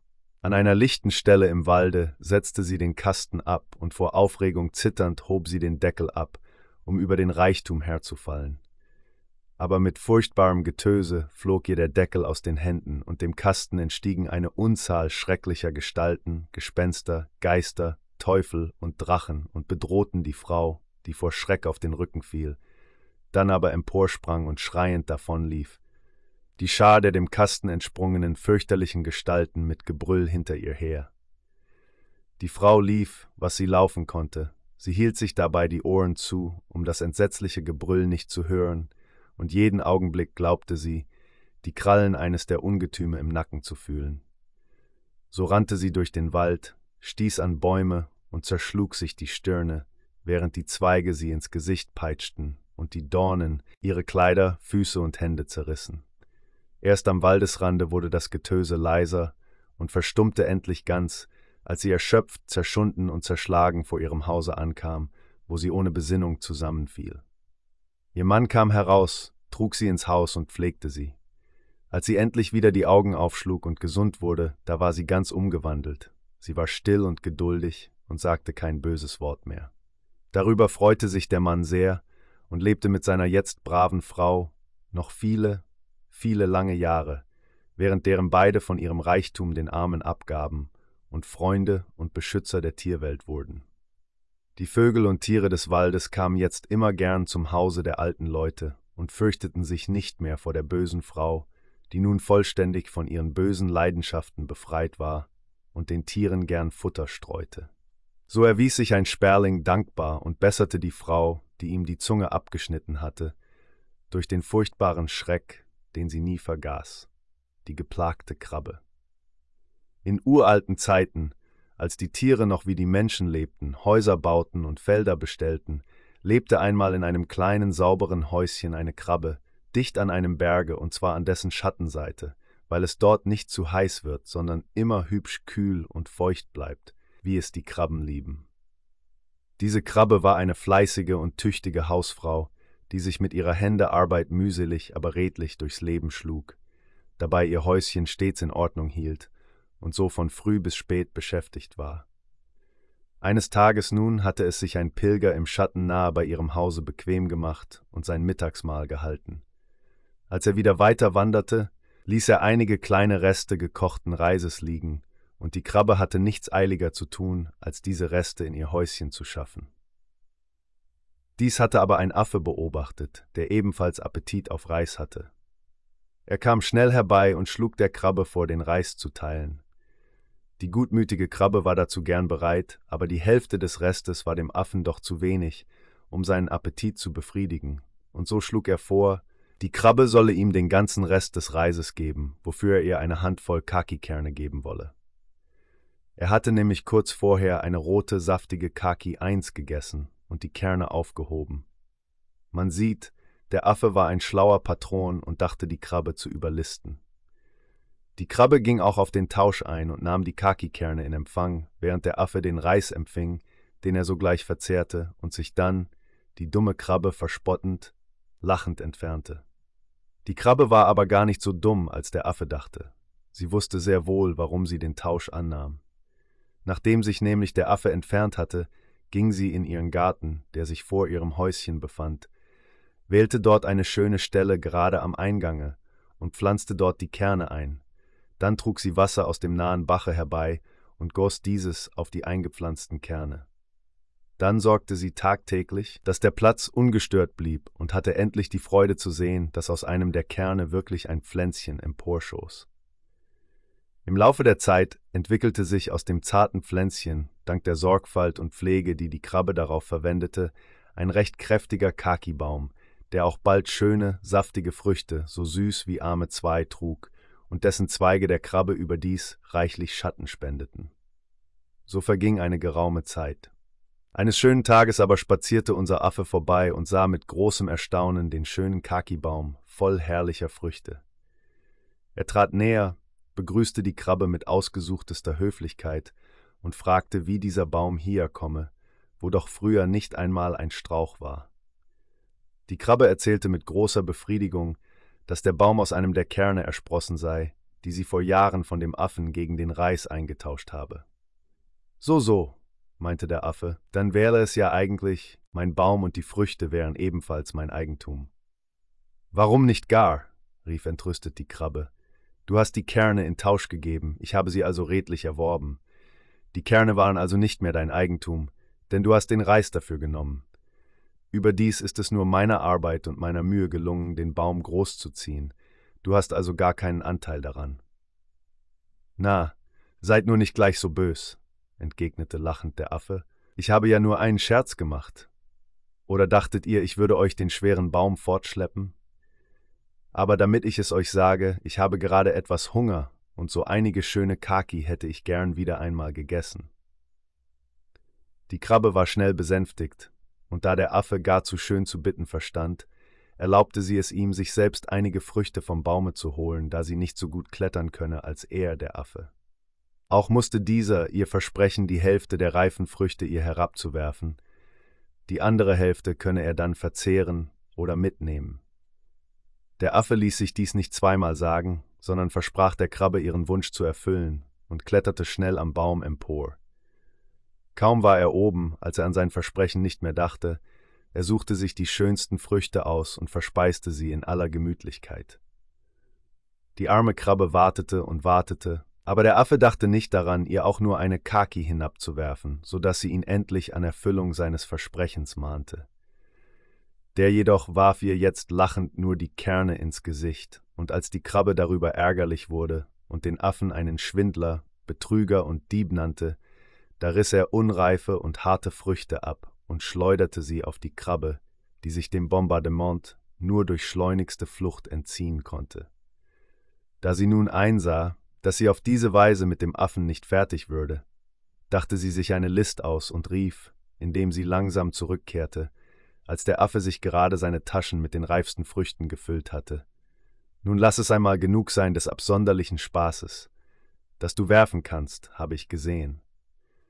Man sagt aber auch, dass ihr Affen so schöne Purzelbäume schlagen und am Schwanze hängend euch von Zweig zu Zweig schwingen könnt. Das kannst du sicherlich nicht. Was kann ich nicht, du dumme Krabbe? Ich kann keine Purzelbäume schlagen, schrie ganz empört der Affe. Da schau her, du dummes Vieh. Dies sagend, hing er sich am Schwanze auf, schwang sich über verschiedene Zweige und machte die schönsten Bauchwellen an einem kräftigen, glatten Aste. Darauf nun hatte die Krabbe nur gewartet, denn beim Herabhängen und Schwingen waren natürlicherweise dem Affen die Früchte aus den Taschen gefallen und rollten am Boden dahin, wo sie die Krabbe schnell auflas und in ihr Häuschen in Sicherheit brachte.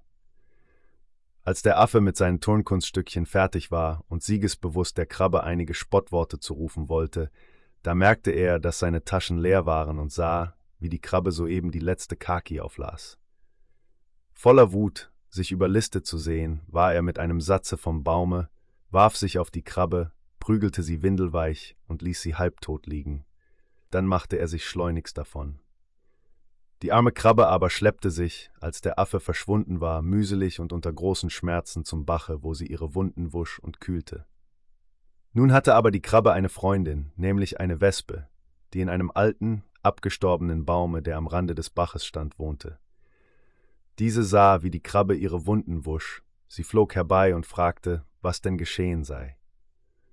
Die Krabbe erzählte ihr die Schandtat des Affen, worüber die Wespe sehr empört war und beschloss, den Affen zu bestrafen.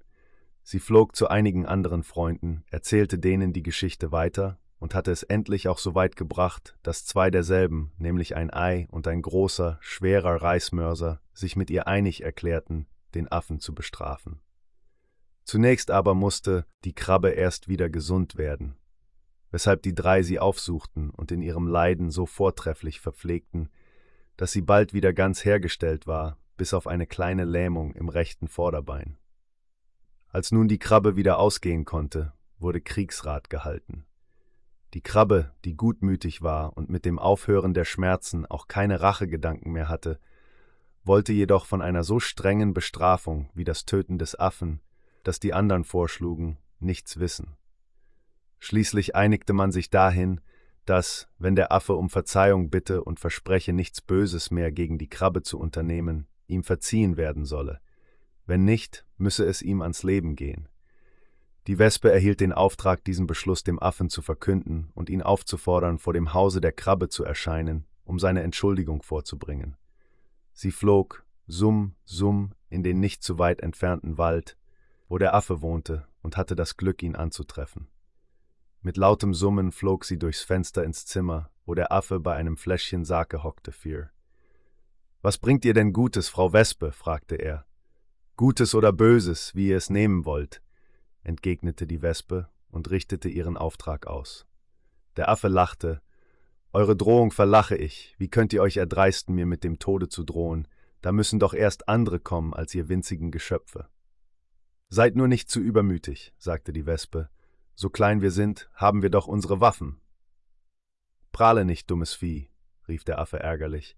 Aber kaum hatte er das gesagt, so saß ihm die Wespe schon auf der Nase und versetzte ihm einen recht kräftigen Stich.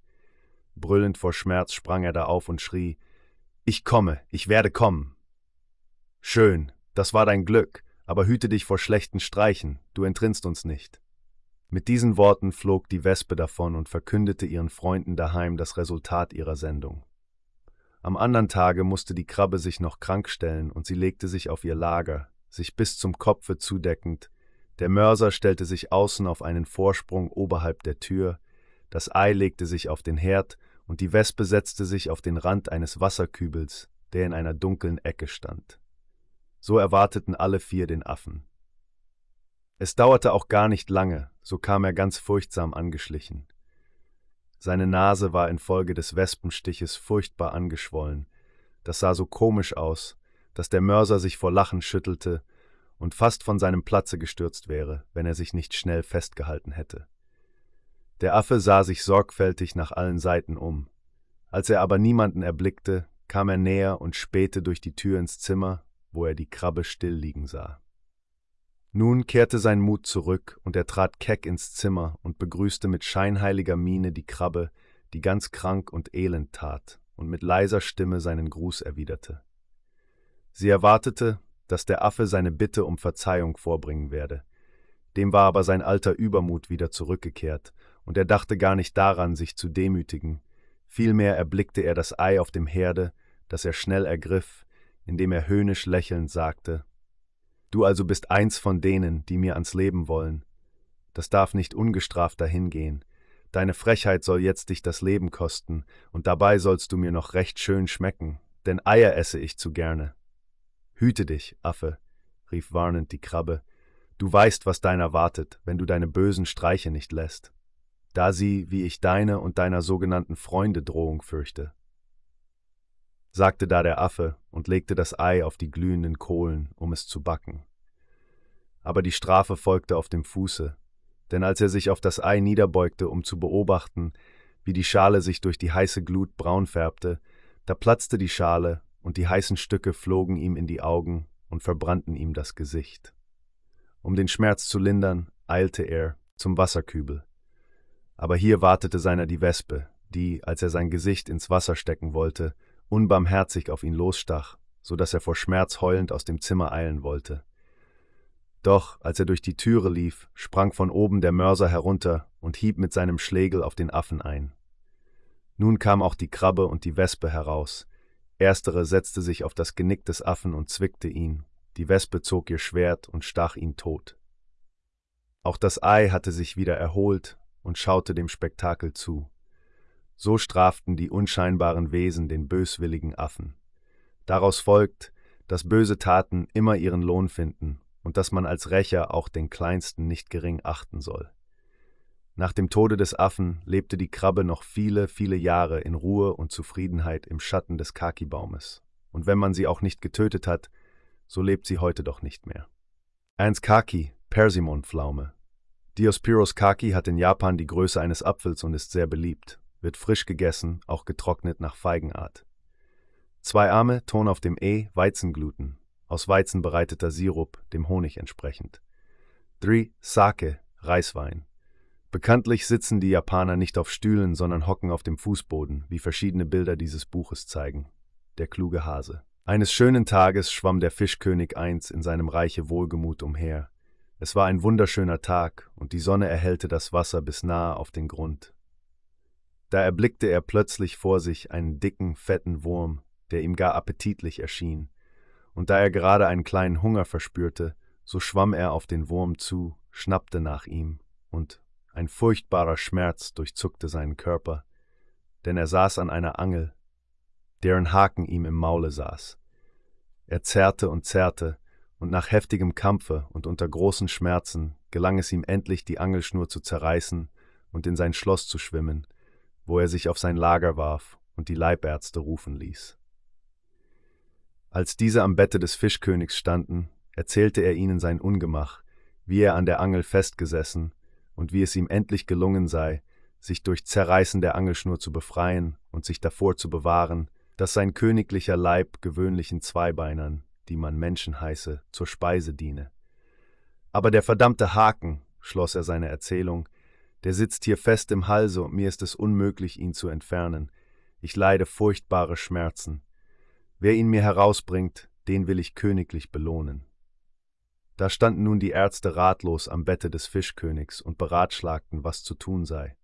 Der König wurde ärgerlich und ließ in seinem Reiche verkünden, wer ihm den Angelhaken aus dem Halse entferne, den werde er mit königlichen Ehren versehen und reich belohnen. Da ward eine große Bewegung im Wasser, von allen Seiten eilten die Untertanen herbei, die Großen und Würdenträger bis zu den Kleinsten, vom Walfisch bis zum Stint. Alle, alle kamen, hörten die Botschaft aber sie schüttelten ihr Haupt, denn niemand wusste Rat, niemand konnte sagen, wie man einen Angelhaken aus dem Schlunde eines Fisches entferne. Da meldete sich endlich eine Schildkröte, die ganz im Hintergrunde gestanden hatte. Man schob sie nach vorne, und da erklärte sie, dass das beste Mittel zwei ganz frische Hasenaugen, Lichter, seien. Diese müsse man auf die Stelle auflegen, wo der Haken sitze, dann würde der Haken durch die Hasenaugen herausgezogen. Die Anwesenden stimmten der Schildkröte zu, und auch den Ärzten, die den Rat mit angehört hatten, erschien er gut. Aber wo die Hasenaugen hernehmen? Der König entschied, wer ein Hilfsmittel vorschlägt, hat auch für ein solches zu sorgen. Geh also Schildkröte und besorge mir die Hasenaugen, oder du darfst dich in meinem Reiche nicht mehr blicken lassen. Gut, sagte die Schildkröte, ich werde euch einen Hasen herbeischaffen, die Augen müsst ihr Ärzte selbst ihm nehmen und mir gestatten, mich zu entfernen, da ich kein Blut sehen und riechen kann. Des waren alle zufrieden, und die Schildkröte machte sich auf den Weg und freute sich schon auf die großen Ehren und Geschenke, die ihr zuteil werden würden, wenn es ihr gelinge, den Hasen in des Königs Schloss zu bringen. Sie kletterte also aus dem Wasser und wanderte einem Hügel zu, auf dem, wie sie wusste, ein Hase sich niedergelassen hatte. Sie hatte Glück, denn als sie mühsam den Hügel erklettert hatte, sah sie den Hasen gerade beim Frühstück sitzen. Er hatte einen prachtvollen Krautkopf vor sich, an dem er knabberte. Als der Hase das Geräusch der sich nähernden Schildkröte hörte, ließ er erschreckt den Krautkopf fallen und richtete sich auf seinen Hinterbeinen empor, um zu sehen, wer da komme. Da er aber sah, dass es nur die Schildkröte war, beruhigte er sich und begrüßte sie. Was verschafft mir denn die Ehre eures Besuches, verehrte Frau Schildkröte? fragte. Nichts Besonderes, Herr Lampe, antwortete die Schildkröte, vom Klettern noch ganz atemlos. Man hat im Reiche des Fischkönigs die wunderschöne Aussicht gerühmt, die man von hier haben soll, und so bin ich abgesandt, festzustellen, ob dies wirklich so ist. Ihr gestattet doch, dass ich mich ein wenig umschaue. Bitte, bitte, erwiderte der Hase.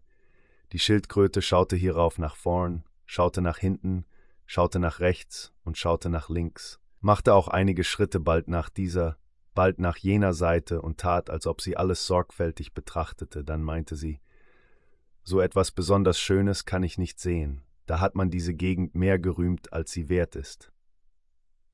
Ja, Frau Schildkröte, entgegnete der Hase, auf dieser Seite des Hügels gibt es nichts Besonderes zu sehen, da müsst ihr euch schon auf die andere Seite bemühen. Kommt, ich will euch führen.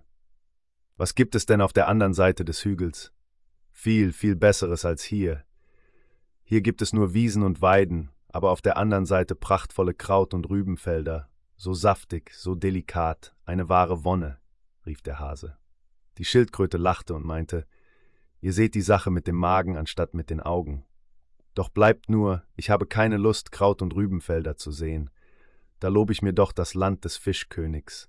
Da gibt es alles Gute und Schöne, prachtvolle, kühle Wälder, herrliche Wiesen, Täler, Höhen und Felder, auf denen die Krautköpfe viel größer und saftiger sind als hier auf der trockenen Erde. Und dann die Bequemlichkeit, keine Mühe und Anstrengung. Hier musste ich, um zu euch zu gelangen, mühsam klettern, so dass ich fast den Atem verlor, während mich das Wasser überall hinträgt, wohin ich will. Und dann die Ruhe und Sicherheit dort unten, da gibt es keine Menschen und keine Jäger. Nein, wisst ihr, Herr Hase, eure ganze schöne Gegend und die ganze Erde kann mir gestohlen werden. Ich lobe mir mein Reich und will mich nur schnell wieder auf den Heimweg machen. Hm, hm, machte der Hase und dachte ein Weilchen nach. Hört mal, Frau Schildkröte, ihr habt mir eure Gegend so schön geschildert, dass ich wirklich Lust bekomme, sie einmal zu sehen. Aber leider geht es nicht, denn in dem verflixten Wasser kann unser Rainer ja gar nicht leben. Könntet ihr mir nicht einen Krautkopf von da unten gelegentlich mal schicken oder mitbringen? Das geht leider nicht, entgegnete die listige Schildkröte, die bemerkte, dass der Hase Lust hatte, in das Reich des Fischkönigs mitzukommen. Unsere Krautköpfe sind so groß, dass ich auch nicht einen tragen kann. Aber kommt doch mit mir. Das Wasser wird euch keinerlei Umstände machen, ob ihr in der Luft oder im Wasser lebt, ist alles gleich, das ist alles nur Gewohnheit. Das mag gut und schön sein, aber ich kann nicht schwimmen, sagte betrübt der Hase. Das macht nichts, rief die Schildkröte, die kaum noch ihre Aufregung und Freude unterdrücken konnte. Wenn ihr mit mir geht, will ich euch gerne aus reiner Freundschaft helfen und in unser Reich bringen. Ihr steigt, wenn wir am Wasser angekommen sind, auf meinen Rücken, steckt eure Pfoten vorne unter mein Schild und haltet euch so fest an. Ich führe euch dann sicher hinunter und, wenn es euch nicht gefällt, ebenso sicher wieder zurück. Der Hase traute der Geschichte doch nicht so recht. Er hatte eine furchtbare Angst vor dem Wasser, aber die Schildkröte stellte ihm die Reise ganz ungefährlich dar und gab ihm schließlich sogar ihr Ehrenwort, dass ihm das Wasser nicht das geringste tun werde. Da war der Hase überwunden, und er beschloss, die Reise zu wagen. Als nun beide am Rande des Wassers angekommen waren, stieg er auf den Rücken der Schildkröte und hielt sich mit seinen Vorderpfoten am Schilde der Kröte fest, die langsam ins Wasser ging. Dem Hasen wurde es doch ungemütlich, als er das kalte Wasser fühlte und als es ihm sogar über den Kopf ging, da schloss er ängstlich die Augen. Dann öffnete er sie wieder und sah nun, dass das Wasser ihm wirklich keine Beschwerde machte. Er war ganz entzückt von den Wundern unter dem Wasser, von denen er bisher keine Ahnung hatte. Er sah blühende Täler mit saftigen Wiesen, grünende Felder, schimmernde Berge, bewachsen mit Rosen und anderen Blumen, die er nicht kannte. Und dann das Leben im Wasser. Tausende von Fischen umschwärmten ihn und jubelten ihm zu, da kamen auf einmal lange, schmale, zierliche Fische angeschwommen, denen alle anderen ehrerbietig Platz machten. Was sind das für Tiere? fragte der Hase. Das sind Diener des Königs, antwortete die Schildkröte. Als diese Fische nahe waren, machten sie dem Hasen ihr Kompliment, beglückwünschten ihn, dass er den Mut zu solcher Reise gehabt habe und erzählten ihm, dass der König von seinem Besuche gehört habe und seinen Mut bewundere. Der König wolle einen so mutigen Hasen sehen und lade ihn in sein Schloss ein. Der Hase war ganz stolz auf solche Ehre und nahm die Einladung an. Die Fische kehrten um und schwammen voran, während die Schildkröte mit dem Hasen folgte. Im Schlosse des Königs angelangt, stieg der Hase von seinem Sitze und wurde in das Krankenzimmer geführt, während die Schildkröte sich einstweilen aus dem Staube machte. Im Krankenzimmer waren nur die Ärzte um den König versammelt, die den Hasen freundlich einluden, auf einem prachtvollen Muschelsessel Platz zu nehmen. Dann besprachen sich die Ärzte leise, wie man wohl am leichtesten dem Hasen die Augen nehmen könne. Der Hase hatte aber gute Ohren, und so hörte er mit Entsetzen dieses leise Gespräch, und obwohl ihm die Haare klitschnass am Leibe klebten, standen sie ihm doch sogleich vor Angst zu Berge. Er verwünschte seine Neugier und überlegte, wie er sich am besten aus dieser Schlinge ziehen könne, die ihm die Schildkröte gelegt hatte. Endlich kam ihm ein Gedanke. Hört, ihr Herren, rief er, ich hörte, dass ihr von meinen Augen sprachet. Was ist es damit? Was wollt ihr mit meinen Augen? Die Ärzte erklärten ihm in höflicher Weise die ganze Angelegenheit und baten, dass er, um das Leben des Königs zu retten, seine Augen freiwillig hergeben solle. Das ist aber dumm, sagte der Hase, der tat, als ob er nachdenke und seine Ohren hin und her bewegte. Ja, ja, das ist dumm von der Schildkröte, dass sie mir das nicht gleich gesagt hat, dann wäre eurem König jetzt schon geholfen. Ihr müsst nämlich wissen, ihr hohen und gelehrten Herren, dass wir Hasen vier Augen haben, nämlich zwei natürliche und zwei aus Bergkristall gefertigte. Diese letzteren tragen wir, um die natürlichen Augen zu schonen, so bei staubigem oder Regenwetter, bei Sturm und Ungewitter. Da mir nun eure Schildkröte nicht sagte, weshalb ich herkommen sollte, so steckte ich meine künstlichen Augen ein, weil ich glaubte, dass die natürlichen Augen, mit denen ich auf dem Lande sehe, hier im Wasser mir wenig nützen würden oder sogar beschädigt werden könnten. Diese natürlichen Augen habe ich daheim verborgen, und es wird mir eine große Freude sein, sie eurem König zu seiner Heilung anzubieten. Es bleibt nichts weiter übrig, fügte er scheinheilig hinzu, als dass ihr die Schildkröte wieder ans Land schickt und meine Augen holen lasset. Ja, wird denn die Schildkröte die Augen auch finden? warf einer der Ärzte ein. Man muss sie fragen, sagte ein anderer, und so wurde die Schildkröte wieder gerufen. Diese kam fröhlich herbei, denn sie glaubte, nun sei alles zu Ende und ihr Glück sei gemacht. Aber wie erschrak sie, als sie den Hasen ganz munter mit seinen Augen im Kopfe auf dem Muschelsessel sitzen sah. Sie wusste nicht, was sie denken sollte und war höchst erstaunt, dass sie Scheltworte zu hören bekam, anstatt Worte des Dankes. Man machte ihr Vorwürfe, dass sie einem so liebenswürdigen Herrn nicht gleich gesagt habe, was man von ihm wolle, sie habe dadurch die Heilung des Königs verzögert. Das ist gut, dachte die Schildkröte, aber das kommt davon her, wenn man Großen einen Dienst erweisen will. Wie man es auch macht, richtig ist es nie. Die Schildkröte wurde nun gefragt, ob sie sich getraue, die Augen des Hasen zu finden und herzubringen, wenn der Hase ihr den Ort genau beschreibe, wo er sie verborgen habe. Aber die Schildkröte erklärte, dass sie es wohl übernehmen wolle, die Augen zu finden. Sie aber herzubringen, das sei für sie zu riskant, denn sie verstehe es nicht, mit so empfindlichen Dingen als die Augen sind, umzugehen. Am besten sei es wohl, wenn der Hase sie selbst hole, hin und her wolle sie den Hasen gern tragen. Das war es, was der Hase gern wollte, er tat aber so, als ob das für ihn zu viel verlangt sei. Auch der König wurde ärgerlich und sagte, Ist es nicht genug, dass der Hase uns seine Augen anbietet? Sollen wir einem so liebenswürdigen Herrn zumuten, auch noch selbst den Weg zu machen, bloß weil ihr Schildkröte zu lässig waret? Nein, machet euch sofort auf den Weg und seht zu, wie ihr die Augen herbringt. Eure Sache ist es, den Fehler, den ihr begangen, wieder gut zu machen. Der Hase, der Angst hatte, dass man ihn wirklich da behalten würde, nahm sich zusammen und entgegnete Verzeiht, edler König, aber ich glaube, Frau Schildkröte hat recht. Wenn sie die Augen auch findet, fürchte ich doch, dass sie damit nicht richtig umgeht und sie verletzt, so dass sie für euch ohne Nutzen sind. Erlaubt also, dass ich die Schildkröte begleite und die Augen selbst überreiche.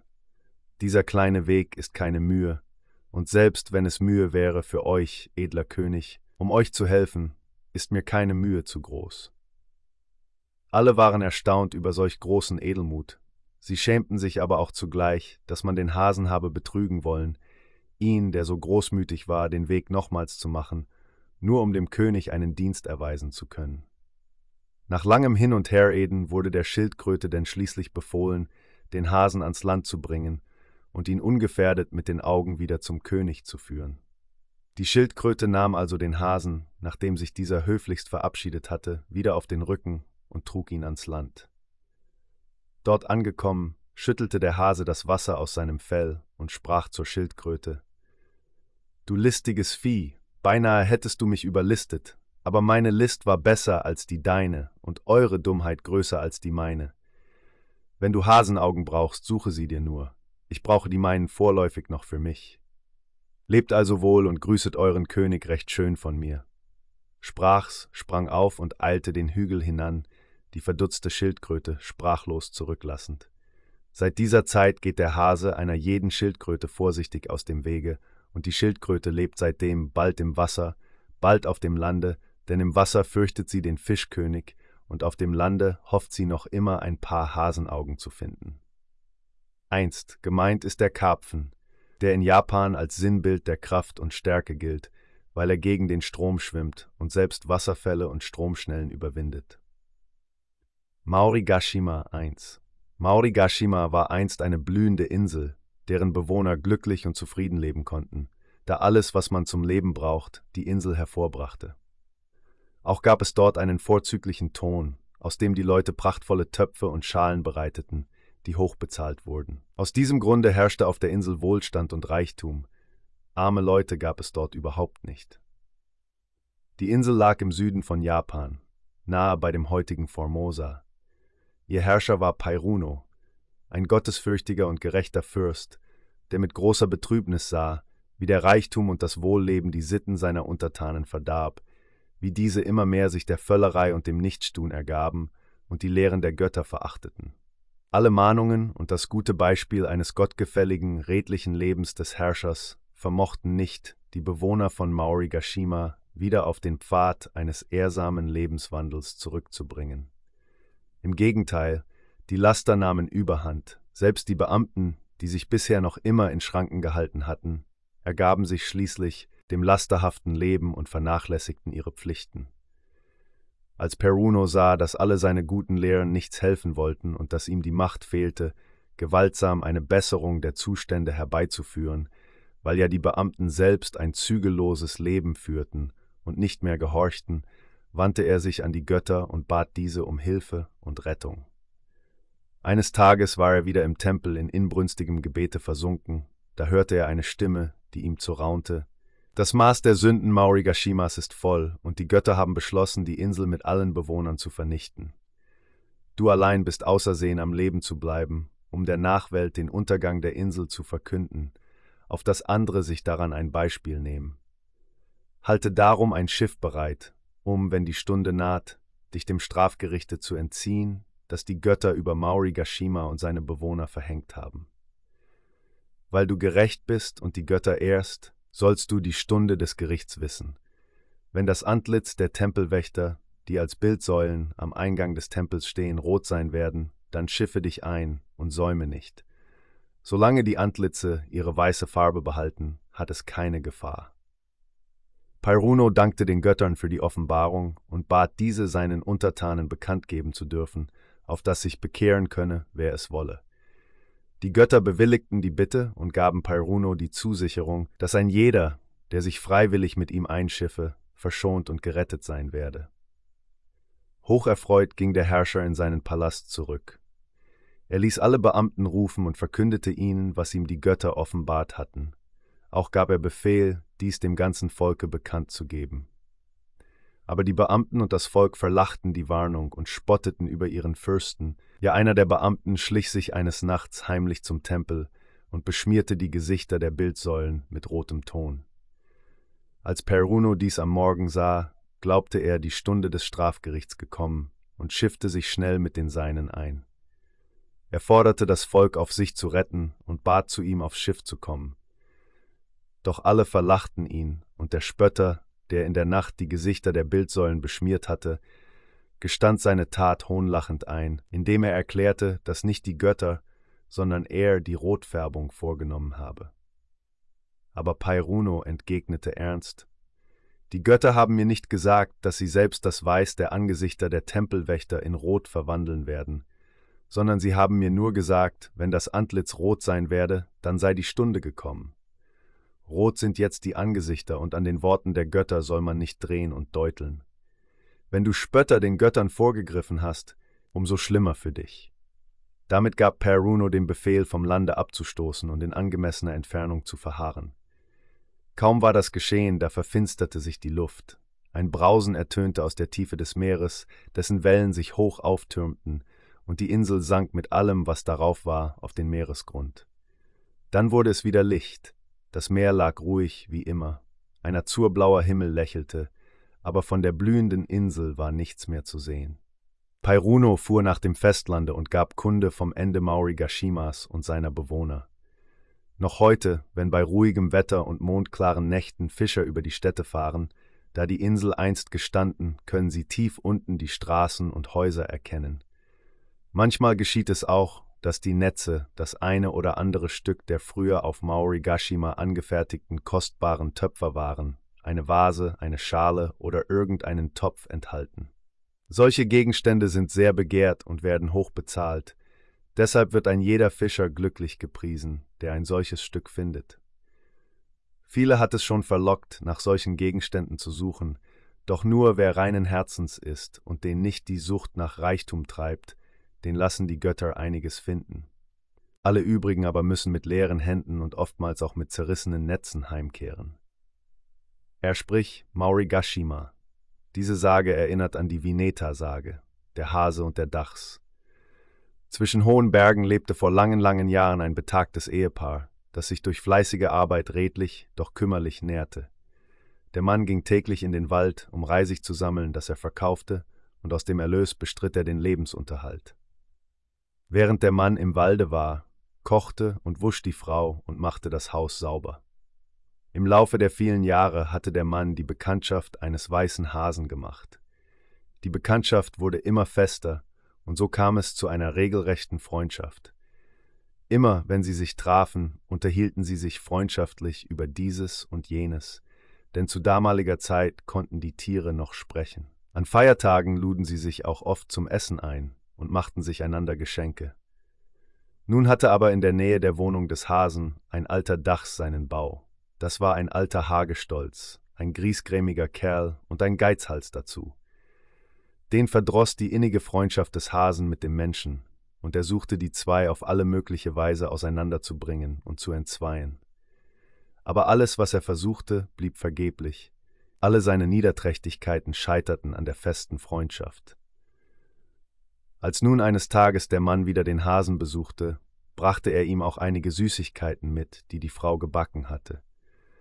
Als sich der Mann mit dem Hasen unterhielt und ihm die Süßigkeiten geben wollte, da hatte sich der Dachs hinzugeschlichen und sie gestohlen. Da wurden beide recht ärgerlich und beschlossen, dem Dachse endlich sein Handwerk zu legen. Sie begaben sich zu seinem Bau und trafen ihn gerade dabei, die Süßigkeiten zu verzehren.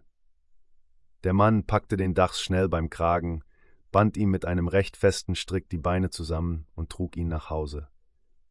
Hier zeigte er ihn seiner Frau und sagte zu ihr, der Kerl hat sich durch seine Niederträchtigkeit jetzt selbst geschadet. Wir werden ihn schlachten und dann zu Mittag verspeisen. Mit diesen Worten hing er den Dachs an einem oberen Querbalken in der Küche auf und ging nochmals in den Wald, um noch schnell etwas Reisig zur Feuerung zu holen. Die Frau nahm während dieser Zeit ihren Reismörser und begann Reis zum Mittagessen zu stampfen. Während ihrer Arbeit hörte sie oben den Dachs stöhnen und seufzen. Obwohl sie Mitleid mit dem Tiere hatte, ließ sie sich an ihrer Arbeit nicht stören und tat, als ob sie nichts gehört hätte. Doch der Dachs hörte nicht auf zu wehklagen, denn er wollte das Mitleid der Frau erregen, weil er hoffte, sie würde ihn freilassen. Als er aber sah, dass alles Lamentieren nichts half, wurde er nachdenklich und besann sich auf eine List, denn loskommen wollte er wenigstens, und sei es auch nur auf eine Minute. Die Dachse können sich nämlich in jede Gestalt verwandeln, doch können sie das nur, wenn sie im freien Gebrauche ihrer Gliedmaßen sind. Gefesselt vermögen sie ihre Kunst nicht auszuüben. Darauf baute er nun seinen Plan, um nicht nur frei zu kommen, sondern sich auch zu rächen. Deshalb hörte er mit seinem Gewimmer auf und rief der Frau mit sanftmütigster Stimme zu Aber liebe Frau, was quälen Sie sich denn so sehr? Das Reisstampfen ist für eine alte Frau doch zu anstrengend. Lassen Sie mich hinunter, und ich will Ihnen diese Arbeit abnehmen. Ich danke, erwiderte die Frau, bleibt nur hübsch da oben, denn helfen würdet ihr mir doch nicht, sondern auskneifen. Dann könnten wir euch nicht zu Mittag essen, und mein Mann würde zornig werden und mich schlagen. Aber seid doch nicht so ängstlich, sprach der Dachs mit einschmeichelnder Stimme. Schließt doch alle Fenster und Türen, dann kann ich nicht fort. Ich verspreche euch nicht fortzulaufen, und euer Mann braucht gar nichts davon zu erfahren, denn ihr hängt mich hier wieder auf, wenn ich euch geholfen habe. Glaubt es mir, ich tue es nur euch, zu lieb, weil es mir leid tut, eine alte Frau sich so schwer quälen zu sehen. Die Frau wurde schwankend, und als der Dachs bemerkte, dass seine Worte nicht ohne Erfolg blieben, redete er noch mehr schöne Worte, so dass die Frau, einfältig wie sie war, seinen Worten wirklich Glauben schenkte und ihn losband. Kaum war der Dachs auf dem Fußboden und frei, so stürzte er sich auf die Frau, tötete sie, nahm ihr die Kleider fort und legte sie sich selbst an, sich so in die Frau verwandelnd. Dann schnitt er von der toten Frau einige Stücke Fleisch ab, warf diese in den Mörser und vermischte sie mit dem Reis. Die übrigen Teile des Leichnams warf er hinter dem Hause auf einen Haufen. Nun kochte er ein schönes Gericht, und als der Mann zurückkam, bekam er es zum Essen vorgesetzt. Der Mann glaubte natürlich, es sei seine Frau, die den Dachs während seiner Abwesenheit geschlachtet hätte. Er freute sich sehr darüber und das Essen schmeckte ihm vortrefflich, nur wunderte er sich, dass das Fleisch etwas zähe und mager war. Er bot dem Dachs, der ihn in Gestalt der Frau bediente, eins, auch etwas zum Essen an. Dieser aber dankte und sagte, als der Mann alles aufgegessen hatte, zu diesem recht spöttisch, Nun, du armer Mann, du hast deine Frau gegessen, pfui über dich, seine eigene Frau zu essen. Gehe hinaus, wenn du mir nicht glaubst, und schaue, was hinter dem Hause liegt. Damit nahm er wieder seine Gestalt als Dachs an und rannte zum Hause hinaus. Der Mann, aufs höchste erschreckt, eilte auch hinaus und erblickte hinter dem Hause den zerstückelten Leichnam seiner Frau. Er brach darüber in Tränen aus und war ganz untröstlich. Da kam der Hase daher und vernahm die traurige Geschichte. Er tröstete den Mann, so gut er konnte, und versprach den Dachs zu bestrafen und den Tod der Frau seines Freundes zu rächen. Er nahm in der Küche etwas Miso II und mischte dieses mit gestoßenem rotem Pfeffer. Dann kehrte er in den Wald zurück, wo er bald den Dachs traf, der sich Spreu für sein Lager gesammelt hatte. Der Hase half ihm das Bündel auf den Rücken, und als der Dachs damit seinem Bau zuwanderte, zündete der Hase es flink an. Da das Bündel recht fest auf den Rücken gebunden war, was der Hase absichtlich getan hatte, so fiel es nicht eher herunter, als bis die Schnur, womit es befestigt war, durchgebrannt war. Natürlich war auch der Rücken des Dachses arg verbrannt.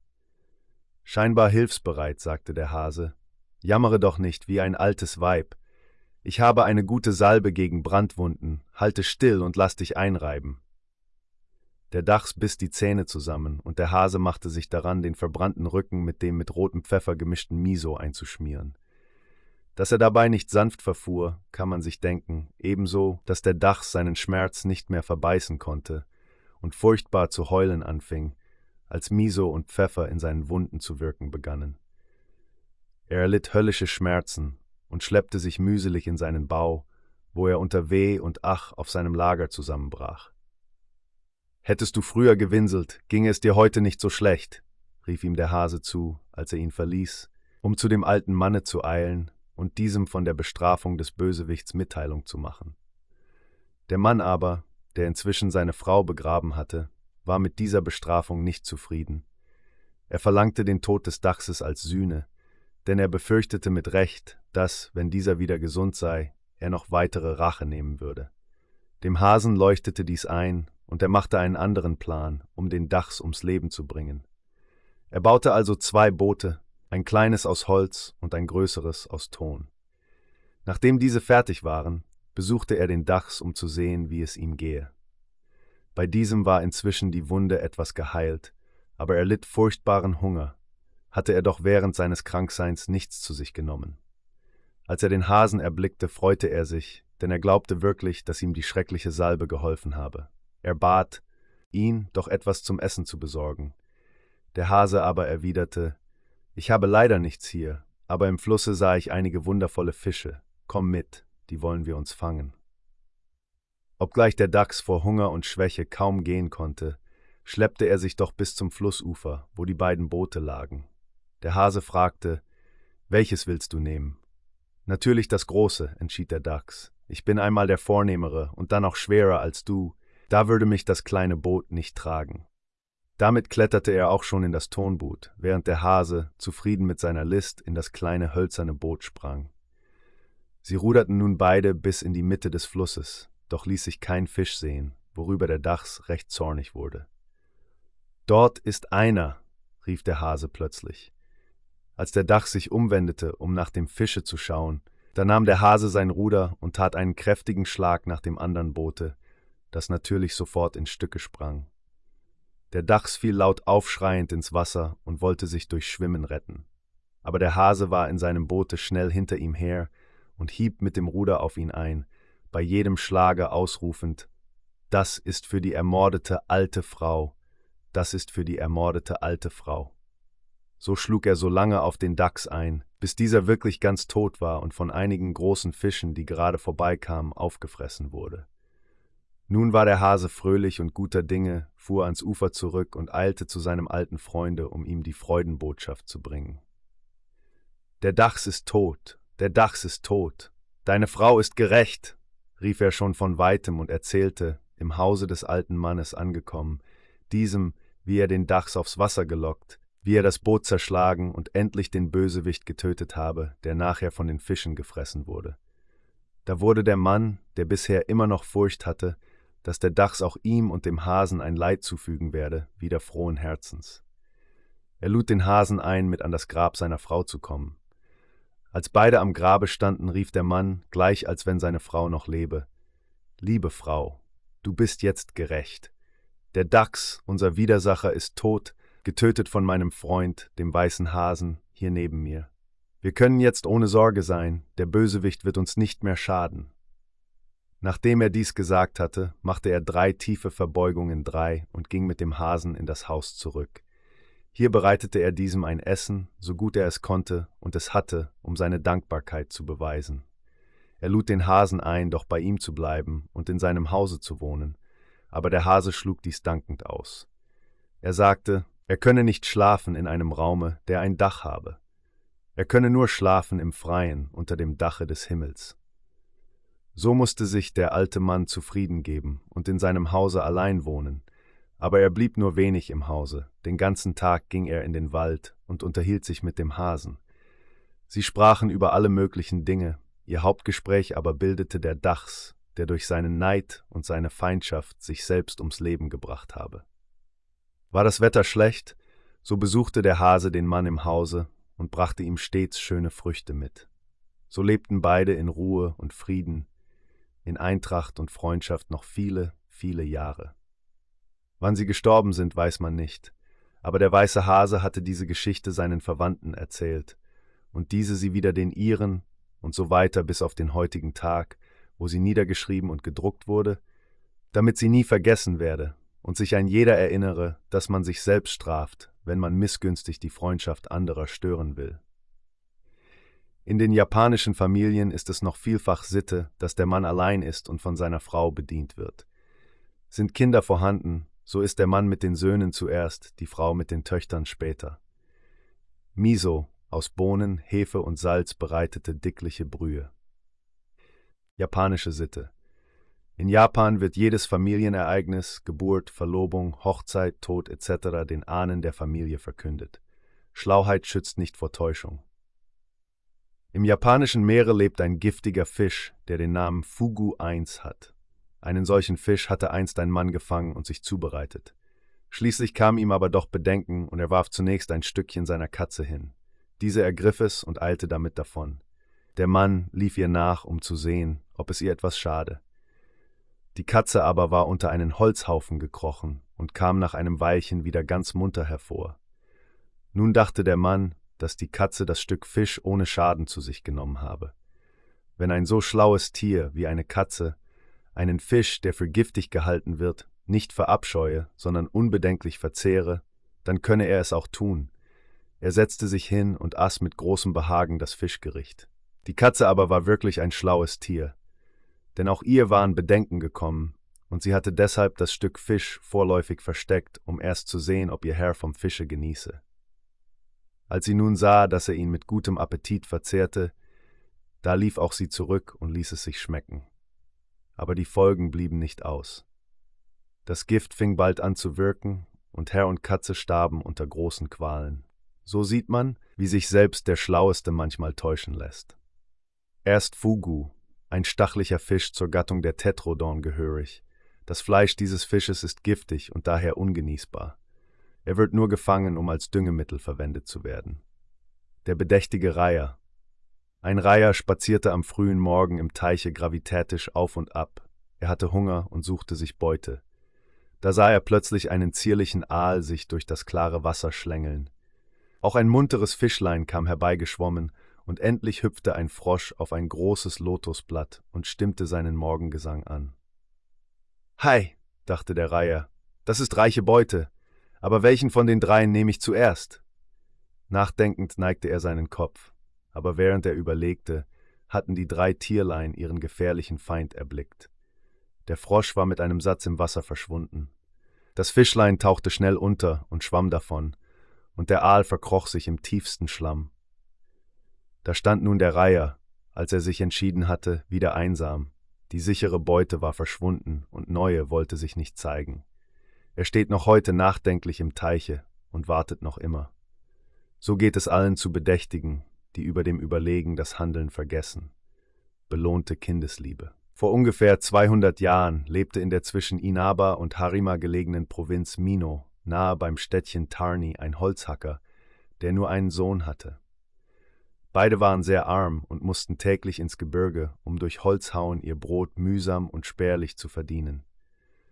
Solange beide gesund und kräftig waren, gelang es ihnen auch ihren Lebensunterhalt zu gewinnen. Aber der Vater wurde immer älter und immer steifer und ungelenkiger wurden seine Glieder, so dass schließlich der Sohn allein in den Wald gehen musste, während der Alte daheim blieb. Dem jungen Manne machte dies keine große Sorge. Kräftig und rüstig, wie er war, arbeitete er umso fleißiger und war glücklich, wenn er außer der täglichen Nahrung noch einige Seen eins mehr verdient hatte, um seinem alten Vater ein Fläschchen Sake II kaufen zu können, den dieser leidenschaftlich gern trank und der ihm auch wohltat und ihn kräftigte. Nun kam aber einmal ein sehr kalter Winter, und der Schnee bedeckte bis spät in den Frühling Feld und Flur und machte die Wege ungangbar, so dass der junge Holzhauer nur einen kärglichen Verdienst fand und daher oftmals seinem Vater nicht den gewohnten Sake kaufen konnte. Darüber war er natürlich sehr traurig und betete oft zu den Göttern, sie möchten doch dem harten Winter ein Ende machen oder ihm anderweit Hilfe senden. Eines Tages hatte er wieder nur eine ganz kleine Last Holz in die Stadt bringen können, und der Erlös reichte nicht einmal zu dem Nötigsten, geschweige denn zu einem Fläschchen Sake für den Vater. Obgleich ihm der Sakehändler gern auf Borg gegeben hätte, wollte der junge Mann davon nichts wissen, denn er gedachte des Sprichworts Schulden sind schlimmer als Motten im Pelz. So ging er denn betrübt heim und dachte während seines Weges nur darüber nach, wie er seinem Vater eine Stärkung verschaffen könnte.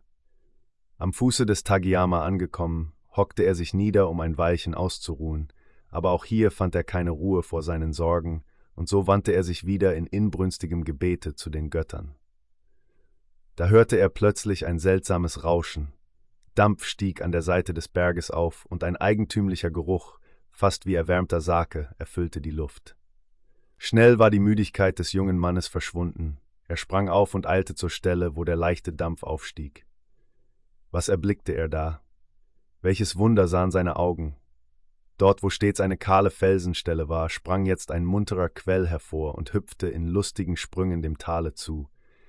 Der junge Mann schöpfte in der hohlen Hand etwas Wasser, das warm war, und kostete es. Welch eigentümlicher Geschmack! So etwas hatte er noch nie getrunken. Das ist ein Geschenk von euch, o Götter, rief er aus und füllte, nachdem er ein Dankgebet verrichtet hatte, seine Reiseflasche mit dem kostbaren Nas. Frohgemut und seiner Sorge ledig, eilte er nun seinem Heime zu, wo er seinem Vater den wundervollen Trank verabreichte. Es war aber auch wirklich ein Wundertrank, denn der alte Mann fühlte neue Kräfte in seinen Körper einziehen. Ja, am nächsten Tage fühlte er sich schon so weit gekräftigt, dass er aufstehen und, auf seinen Sohn gestützt, zur Quelle wandern konnte.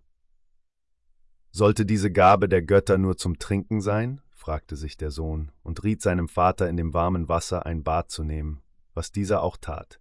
Er merkte, dass nach dem Bade seine Gliederschmerzen nachließen.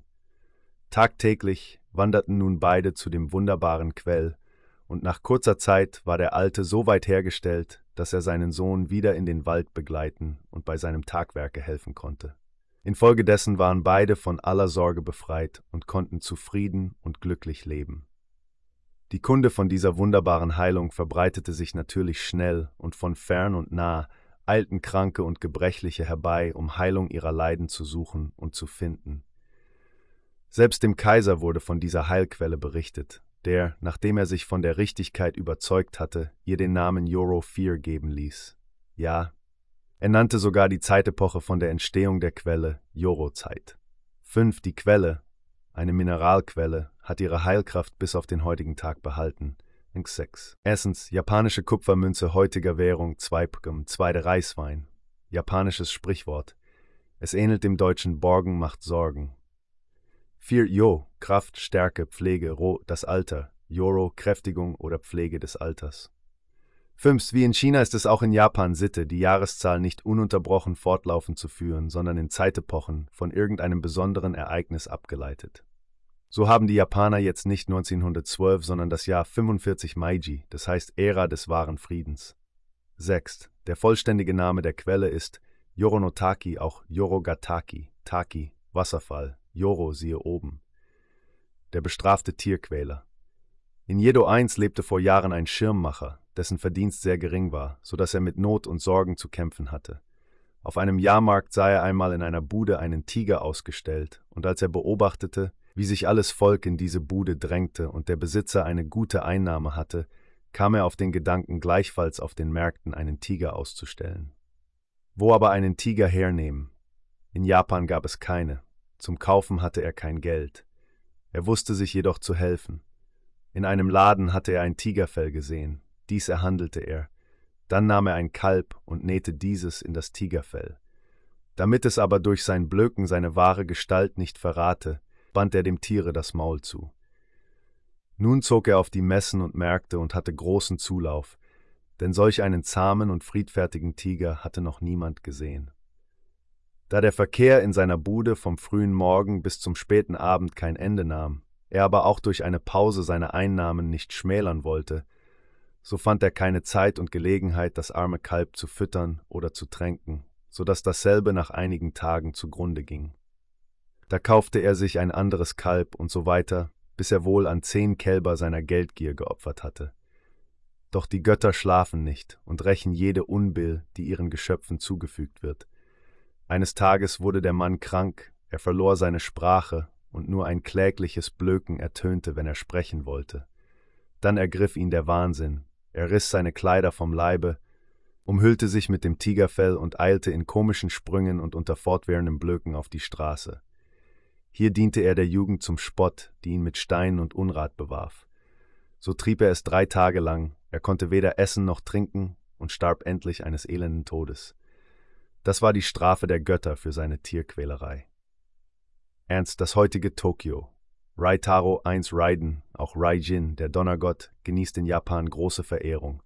Er ist aber sehr gefürchtet, wenn er in Begleitung von Futen, dem Sturmgeist, auftritt, denn dann tobt und heult er in den Bergen und in den Schluchten, dann kracht es in den Wäldern und die Sonne versteckt sich vor dem wütenden Heer der Sturm- und Donnergeister.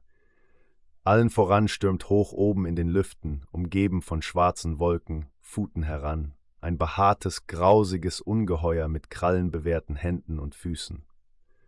Zwei große, lange Hauer ragen aus seinem Maule, eine glatte Nase, stumpfe, kurze Ohren und tückisch blitzende Augen vervollständigen die schreckenerregende Gestalt dieses Unholds.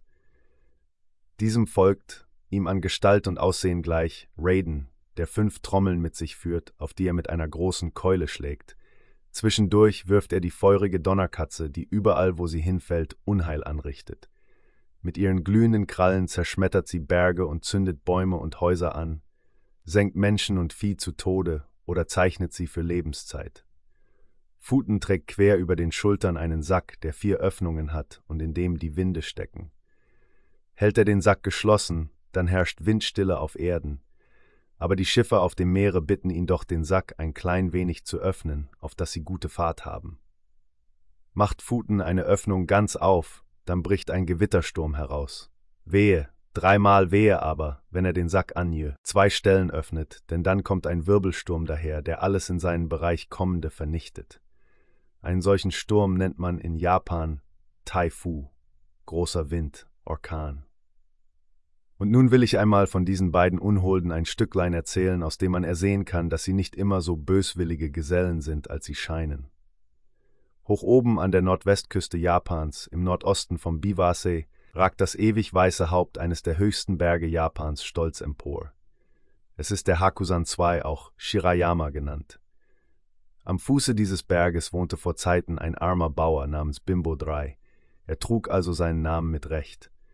Dieser Bauer hatte sich zeitlebens schwer geplagt, konnte es aber nie zum Wohlstand oder sorgenfreien Leben bringen, denn sein kleiner Acker befand sich hoch in einer Einbuchtung des Berges, und die Ernte hing allein vom Wetter ab, da ihm jede andere Wasserzufuhr mangelte. Mit vieler Mühe hatte er mit seinem Weibe Jahraus, Jahrein das Feld bestellt, doch der Erntesegen blieb oft aus. Auch in diesem Jahre, da diese Geschichte beginnt, hatte er große Sorgen, denn Tag für Tag sandte die Sonne ihre verzehrenden Strahlen auf das Reisfeld des armen Bimbo. Kein regenspendendes Wölkchen ließ sich blicken, kein Windhauch regte sich, und die noch nicht reifen Reisähren hingen schlaff herab. Bimbo und sein Weib seufzten schwer und bang und fragten sich oft, warum der Himmel ihnen zürne. Alles schlage ihn zum Unheil aus. Selbst das höchste Glück des Menschen, der größte Segen der Götter, ein Kind, war ihnen bisher versagt geblieben, obgleich sie oft inbrünstig darum gebeten hatten. Jetzt waren sie schon betagt und hatten jede Hoffnung aufgegeben, ihren Lebensabend durch Kinder verschönt zu sehen. Sie hatten sich darein ergeben, ein einsames Alter in Sorgen und Not zu haben. Denn auch jetzt wieder schien die Ernte durch den heißen, trockenen Sommer vernichtet zu werden. Sehnsüchtig und flehend sahen die beiden Leutchen nach dem Wetter aus, ob sich denn nirgends ein Lüftchen rege und den segenspendenden Regen bringe. Doch nichts, nichts. Der Himmel blieb klar und wolkenlos, und betrübt wollten die beiden nach Hause gehen, als sich fern am Horizonte ein leichter Schleier zeigte. Wind, Sturm! rief der Bauer freudig aus, das bringt Regen. Er hatte sich nicht getäuscht.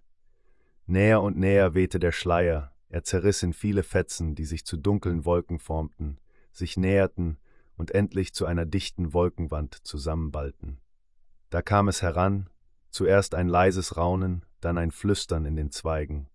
Scheu verkrochen sich die Vögel und die Sänger des Waldes verstummten, nur krächzende Raben und Sturmvögel durchkreisten die Luft. Jetzt zischte und pfiff es zwischen den Bäumen, die angstvoll und bebend ihre Häupter senkten. Nun ging es los, das Stöhnen, Knattern, Rasseln, Fauchen, Heulen und Dröhnen, und wie ein Heer wilder Rachegeister raste der Sturm heran. Bimbo und sein Weib achteten nicht des furchtbaren Unwetters. Ihr Herz war voller Freude, denn dieser Sturm bedeutete für sie Segen. Segen nicht nur der Ernte, sondern noch einen anderen Segen, den sie nicht erwarteten. Nach dem ersten Anprall des Sturmes ergoss sich das kostbare Nas des Himmels auf die lechzenden Fluren und tränkte die ausgedörrte Mutter Erde. Bimbo sah dies alles mit Entzücken und drückte zufrieden die Hand seines Weibes. Da fuhr plötzlich ein blendender Blitzstrahl zwischen ihnen zur Erde und blendete ihnen die Augen, während ein furchtbarer Donnerschlag ertönte, so dass beide betäubt niedersanken. Als sie aus ihrer Betäubung erwachten, hatte sich das Unwetter verzogen, und die Sonne lachte wieder auf die erquickte, prangende Flur hernieder. Aber Bimbo und seine Frau waren nicht mehr allein, denn zu ihrem größten Erstaunen lag neben ihnen ein hübsches Kindlein, ein Knabe, genau an der Stelle, wo der Blitz in den Erdboden gefahren war. Es lächelte gar lieblich und freundlich und streckte seine rosigen Ärmchen den beiden hochbeglückten Alten entgegen. Buntbild. Schnell hob Bimbo das Kindlein vom nassen Erdboden auf und barg es schützend unter seinem Strohmantel vier. Dann eilte er mit seiner Frau heim und bereitete dem Kinde ein warmes Lager. Jetzt war bei den beiden Alten Freude eingekehrt und ihr langjähriger Wunsch erfüllt. Endlich hatten sie ein Kindlein, hatten etwas, für das sie sorgen und an das sie all ihre Liebe verschwenden konnten. Wie sollte der Name sein? Darüber war Bimbo nicht im Zweifel. Das Kind hat uns Raiden geschenkt, sagte er zu seiner Frau, deshalb wollen wir es Raitaro nennen. Und so geschah es. Der Knabe wuchs heran zur Freude seiner Eltern, doch war er ganz anders geartet als die anderen Kinder des Dorfes. Er fand kein Vergnügen daran, mit den anderen Kindern herumzutollen oder an ihren Spielen teilzunehmen. Am liebsten begleitete er seinen Vater auf das Feld oder tummelte sich allein im Walde umher oder lag oft stundenlang auf dem Rücken und verfolgte den Lauf der Winde und den Flug der Vögel. Ein Unwetter versetzte ihn in Entzücken, und beim Rollen des Donners brach er in ein lautes Jauchzen aus. Hatten so die alten Leute ihre Freude an dem Kinde, brachte dieses ihnen auch Segen und hielt jedes Unheil fern. Die Felder gaben reichliche Ernte, keine Dürre und kein übermäßiger Regen vernichtete mehr die Frucht mühevoller Arbeit, und alles gedieh Bimbo zum Besten, so dass er es bald zu einem gewissen Wohlstand brachte. Achtzehn Jahre waren schließlich dahingerollt. Man feierte den Tag der Auffindung Raitaros durch ein festliches Gelage mit Sang und fröhlichen Worten.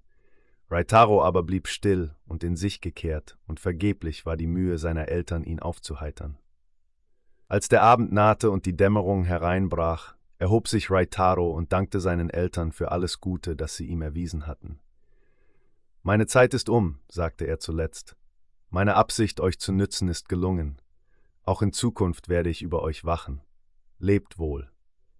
Während dieser Worte hatte sich eine dunkle Wolke genähert und senkte sich nun langsam auf Raitaro nieder, ihn vollständig einhüllend.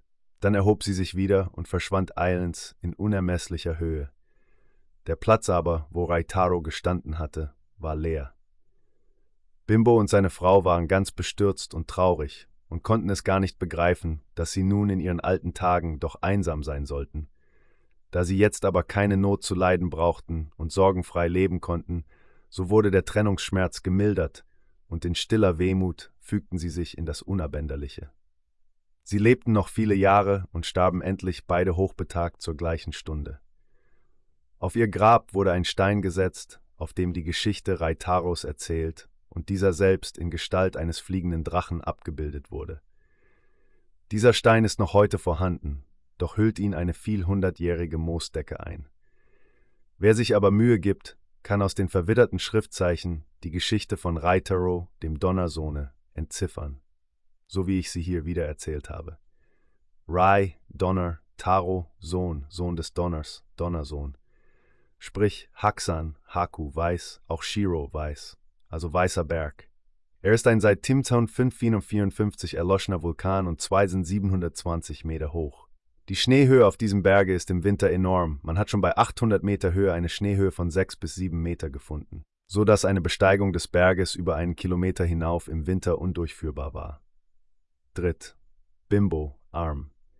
Vier die Bauern, Schiffer und so tragen auch heute noch bei Regenwetter einen Mantel aus Stroh, in der Regel Reisstroh gefertigt, der warm hält und den Regen nicht durchlässt. Ein solcher Mantel hat die Form einer Pellerin und ist Maif bis Krifter Meter lang.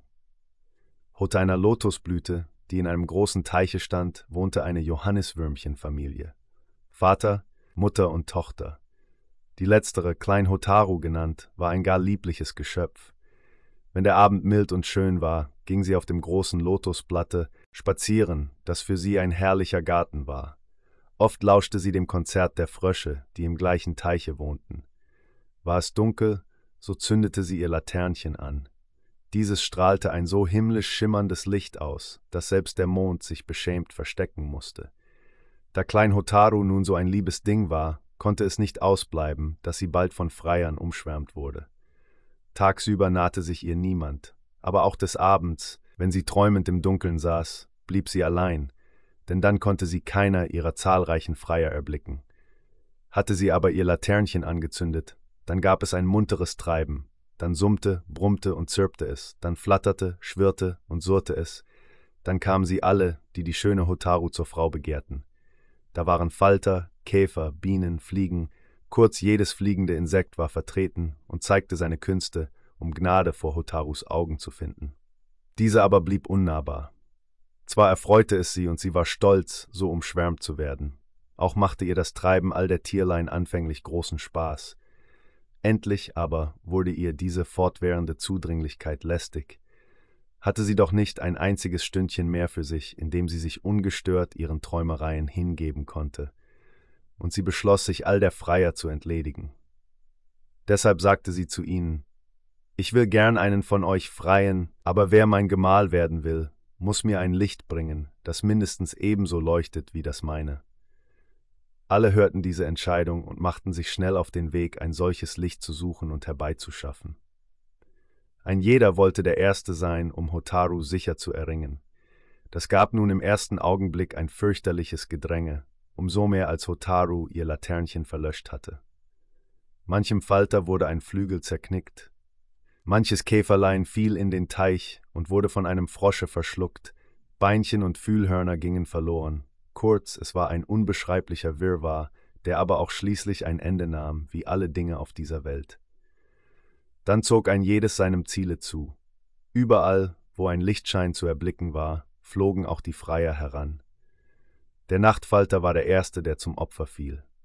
Er flog durch ein offenes Fenster in ein Zimmer, wo ein Gelehrter beim Lampenschein über seinen Büchern saß, stieß und verbrannte sich sein Köpfchen an dem heißen Lampenzylinder. Trotz der Schmerzen gab er seine Versuche, zur Flamme zu kommen, nicht auf, und war auch endlich durch ein Luftloch des Brenners gekrochen. Aber, o oh weh, die Flamme versenkte seine Flügel und zisch, zisch, der Falter war tot.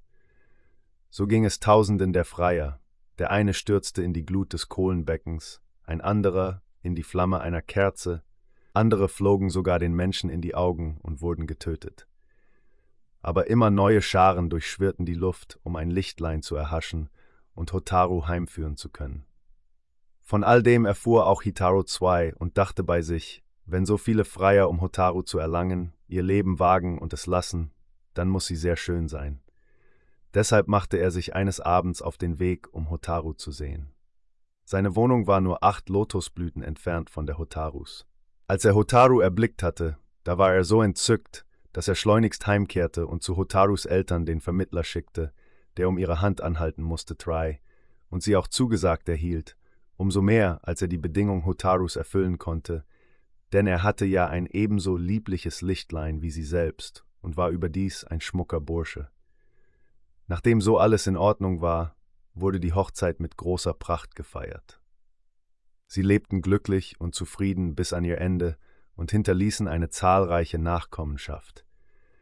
Die Bedingung aber, dass ein jeder, der eines dieser Johanniswürmchen freien wollte, ein Lichtlein mitbringen müsse, wurde hoch in Ehren gehalten und galt von nun an als Familiengesetz.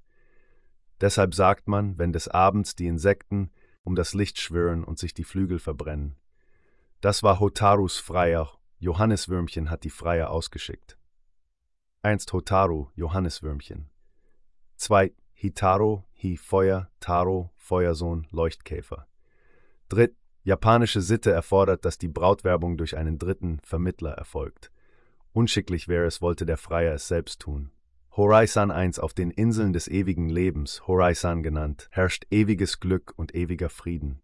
Dort gibt es weder Schmerz noch Krankheit noch Tod, weder Leiden noch Unfrieden. Dort herrscht ewiger Frühling und ewige Pracht. Kein Sturm, kein Winter vernichtet die in ewiger Schönheit prangende Natur. Deshalb ist es kein Wunder, dass die Menschen sich nach diesem Lande sehnen und nichts unversucht lassen, es zu finden. Doch ist es noch keinem Menschen, der in der Absicht auszog, jenes wunderbare Land zu suchen, gelungen, es zu finden, denn eine lange, lange Seereise trennt es von allen bekannten Ländern. Aber niemand weiß die Richtung, in der er ziehen muss, um es zu finden. Niemand kennt die Lage des hochgelobten Landes, nur die Schwalben und Sommervögel, die im Winter Japan verlassen, kennen die glückseligen Inseln und ziehen dorthin, wenn der Wintersturm Japan durchbraust. Wer aber reinen Herzens ist und nicht in der Absicht auszieht, sich dem Kampfe des Lebens zu entziehen, wer nicht beabsichtigt, in Frieden und Glück zu leben, ohne vorher seine Pflichten gegen Gott und Menschen zu erfüllen, dem kann es geschehen, dass ihn ein günstiger von den Göttern gesandter Wind zu den ewig grünen Inseln führt. Doch nimmer kehrt er dann zurück, denn gestillt ist all sein Sehnen und ein jeder Wunsch befriedigt. Vor langen, langen Jahren, so berichtet uns der japanische Geschichtenerzähler, schenkten die Götter einigen Auserwählten das große Glück, Horizon zu finden. Aber nur einer namens Wasobiowo kehrte zurück und brachte Kunde von diesem glückseligen Lande, ja, es gelang ihm sogar eine Frucht von dort mitzubringen, nämlich die Orange, die vordem in Japan ganz unbekannt war, heute aber dank der von Wasobiowo mitgebrachten ersten Frucht auch hier heimisch ist. Es wird erzählt, dass einst in China ein grausamer Kaiser regierte, herrschsüchtig und unduldsam, so dass niemand, der etwas konnte oder verstand, seines Lebens sicher war, denn er allein wollte der Einzige sein, in allem vollkommen. Wer mehr konnte als er, den ließ er beseitigen. Dieser Kaiser hatte auch wie alle Kaiser einen Leibarzt, der hieß Yofuku. Das war ein gar gelehrter Herr und außerordentlich klug, doch der Kaiser trachtete ihm nach dem Leben, weil er des Arztes Klugheit fürchtete. Er konnte ihm aber nichts anhaben, denn er wusste keinen besseren Arzt. Endlich aber wurde der Arzt dieses Lebens in Furcht und Schrecken satt, und er dachte eine List aus, wie er es anstellen könne, aus dem Lande und aus dem Bereiche des Kaisers zu flüchten. Es kam ihm auch ein guter Gedanke, und so sagte er eines schönen Tages zum Kaiser Ihr habt doch neulich von den immergrünen Inseln des ewigen Lebens erzählen hören. Gebt mir die Erlaubnis, sie zu suchen, damit ich von dort heilkräftige Kräuter und ewiges Leben verleihende Früchte für euch holen kann. Wenn es mir gelingt, werdet ihr in ewiger Glückseligkeit leben, an nichts Mangel leiden und Herrscher der ganzen Welt werden. Diese Rede schmeichelte dem Kaiser, und in der Hoffnung, noch größere Macht und Gewalt zu erlangen, gab er dem Arzte die Erlaubnis zur Abreise, drohte ihm aber den Tod an, wenn er ohne die begehrten Gaben zurückkehren würde. Der Arzt erhielt ein Schiff und ein großes Gefolge und schiffte sich ein. In Japan angekommen, ließ er in der Nacht, als das Gefolge ans Land gegangen war und sich dort belustigte, in aller Stille die Anker lichten und fuhr weiter, um einen anderen Platz zu suchen. Was er nun aber gar nicht beabsichtigt hatte, das wollten ihm die Götter gelingen lassen.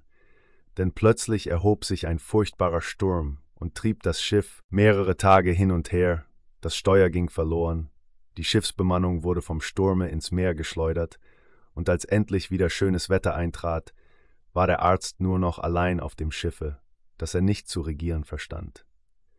Ein tapferer Mann wie er verzweifelte nicht, sondern wandte sich an die Götter, und siehe da, als er sein Gebet vollendet hatte, wurde das Schiff in ruhiger Fahrt vorwärts getrieben und landete endlich auf Horizon. Kaum hatte er das Schiff verlassen und das Land betreten, da versank das Schiff spurlos im Meere, ihm jede Rückkehr abschneidend. Am Strande traf er den Japaner Wasobiowo, der ihn begrüßte und ihm erklärte, wo er sich befinde.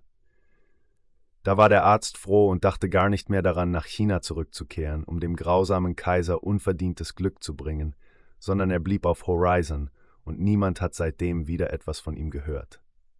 Anders war Sobiowo. Dieser lebte früher in Nagasaki, wo er ein Häuschen besaß, das er mit einem Diener bewohnte, und wo er in stiller Zurückgezogenheit lebte, sich nur mit Wissenschaften und allerhand Künsten beschäftigend. Seine liebste Beschäftigung war das Angeln, und er konnte oft tagelang auf dem Meere zubringen, einzig allein nur um zu angeln oder im Boote liegend den Gang der Gestirne zu beobachten und zu berechnen. Eines Abends war er, wieder mit seinem Angelgerät versehen, bei herrlichem Mondschein aufs Meer hinausgerudert. Die sternenklare, ruhige Nacht aber ließ ihn das Angeln vergessen. Träumend verfolgte er den Lauf der Sterne und freute sich des kräftigen, Kühlung wehenden Meeresodems. Die Ruder entglitten seinen Händen, und er wusste nicht, wie lange er sich seinen träumerischen Gedanken überlassen hatte, als sich der Himmel überzog und ein furchtbares Unwetter heranraste. Ohne Ruder war er machtlos den Wellen und dem Sturme preisgegeben, und nur mit Hilfe des Steuers vermochte er das Boot vor dem Kentern zu bewahren, das mit unheimlicher Schnelligkeit bald über die hochgehenden Wogen dahinschoss, bald in die schwarzen Wellentäler versank, die es zu verschlingen drohten. Endlich legte sich das Wüten des Sturmes, es wurde heller Tag, aber Vasobiovo sah nichts als das unermeßliche, wogende Meer, nirgends ein Zeichen, nirgends einen Punkt, an dem das ruhelos schweifende Auge einen Anhalt gefunden hätte, um sich zu orientieren. Er ergab sich in sein Schicksal und harrte des Abends, um aus der Stellung der Sterne bestimmen zu können, wo er sich befinde. Am Abend, als die Sterne zum Vorschein kamen, da sah er zu seinem Schrecken, dass er mehrere hundert Meilen von der Heimat entfernt war und er gar nicht daran denken konnte, ohne Ruder dorthin zurückzukehren, umso weniger als ihn entgegengesetzt wehender Wind immer weiter führte. Vasobiovo hoffte in dieser Richtung bald ein Land zu finden oder einem Schiffe zu begegnen. Deshalb suchte er mit Hilfe des Steuers möglichst geraden Kurs zu halten, was ihm auch gelang, da die Windrichtung sich änderte. Drei volle Monate trieb er so auf dem Meere und lebte nur von den Fischen, die er mit seiner Angel fing und roh verzehren musste, da er kein Feuerzeug bei sich hatte. Nach dieser langen Zeit endlich begannen sich im Wasser Pflanzen zu zeigen, die, je weiter er kam, immer dichter wurden. Das Meer verlor seine glänzende Farbe und ging endlich in einen dicht mit Pflanzen aller Art bewachsenen Sumpf über, in dem das Boot nicht mehr weiter konnte. Aber Vasubiovo verlor nicht den Mut. Er ergriff die Pflanzen und zog daran, und siehe, sie hielten stand wie Stricke. Nun begann eine mühselige Arbeit. Von Pflanze zu Pflanze greifend, zog er sich mit dem Boote immer weiter durch dieses Pflanzengewirr, durch diesen Morast. Über 40 Stunden dauerte die Arbeit. Todmüde, kraftlos und halb verhungert war er, denn hier gab es auch nicht das kleinste Lebewesen, das er als Nahrung verwenden konnte, als er endlich diese unheilvolle Strecke überwunden hatte. Nun lag vor ihm ein silberglänzendes Meer, und in einiger Entfernung schimmerte ein grünes Land, überragt von einem bis zum Himmel reichenden Berge. Es war Horizon mit dem Fusan II, doch wusste Vasobiovo dies noch nicht. Ja, ahnte es nicht einmal, sondern freute sich nur endlich wieder Land zu sehen.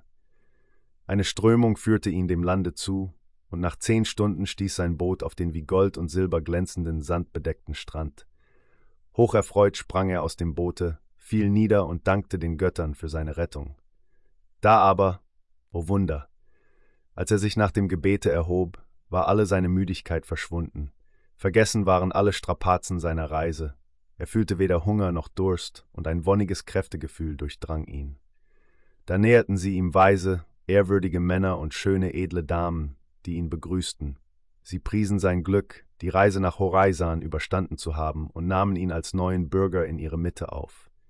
Jetzt wusste er, dass er auf Horizon war. Auf Horizon, das er stets für ein sagenhaftes, nicht existierendes Land gehalten hatte. Es existierte also wirklich, ja, er war jetzt selbst in dieses wunderbare Land gekommen und als Bürger aufgenommen.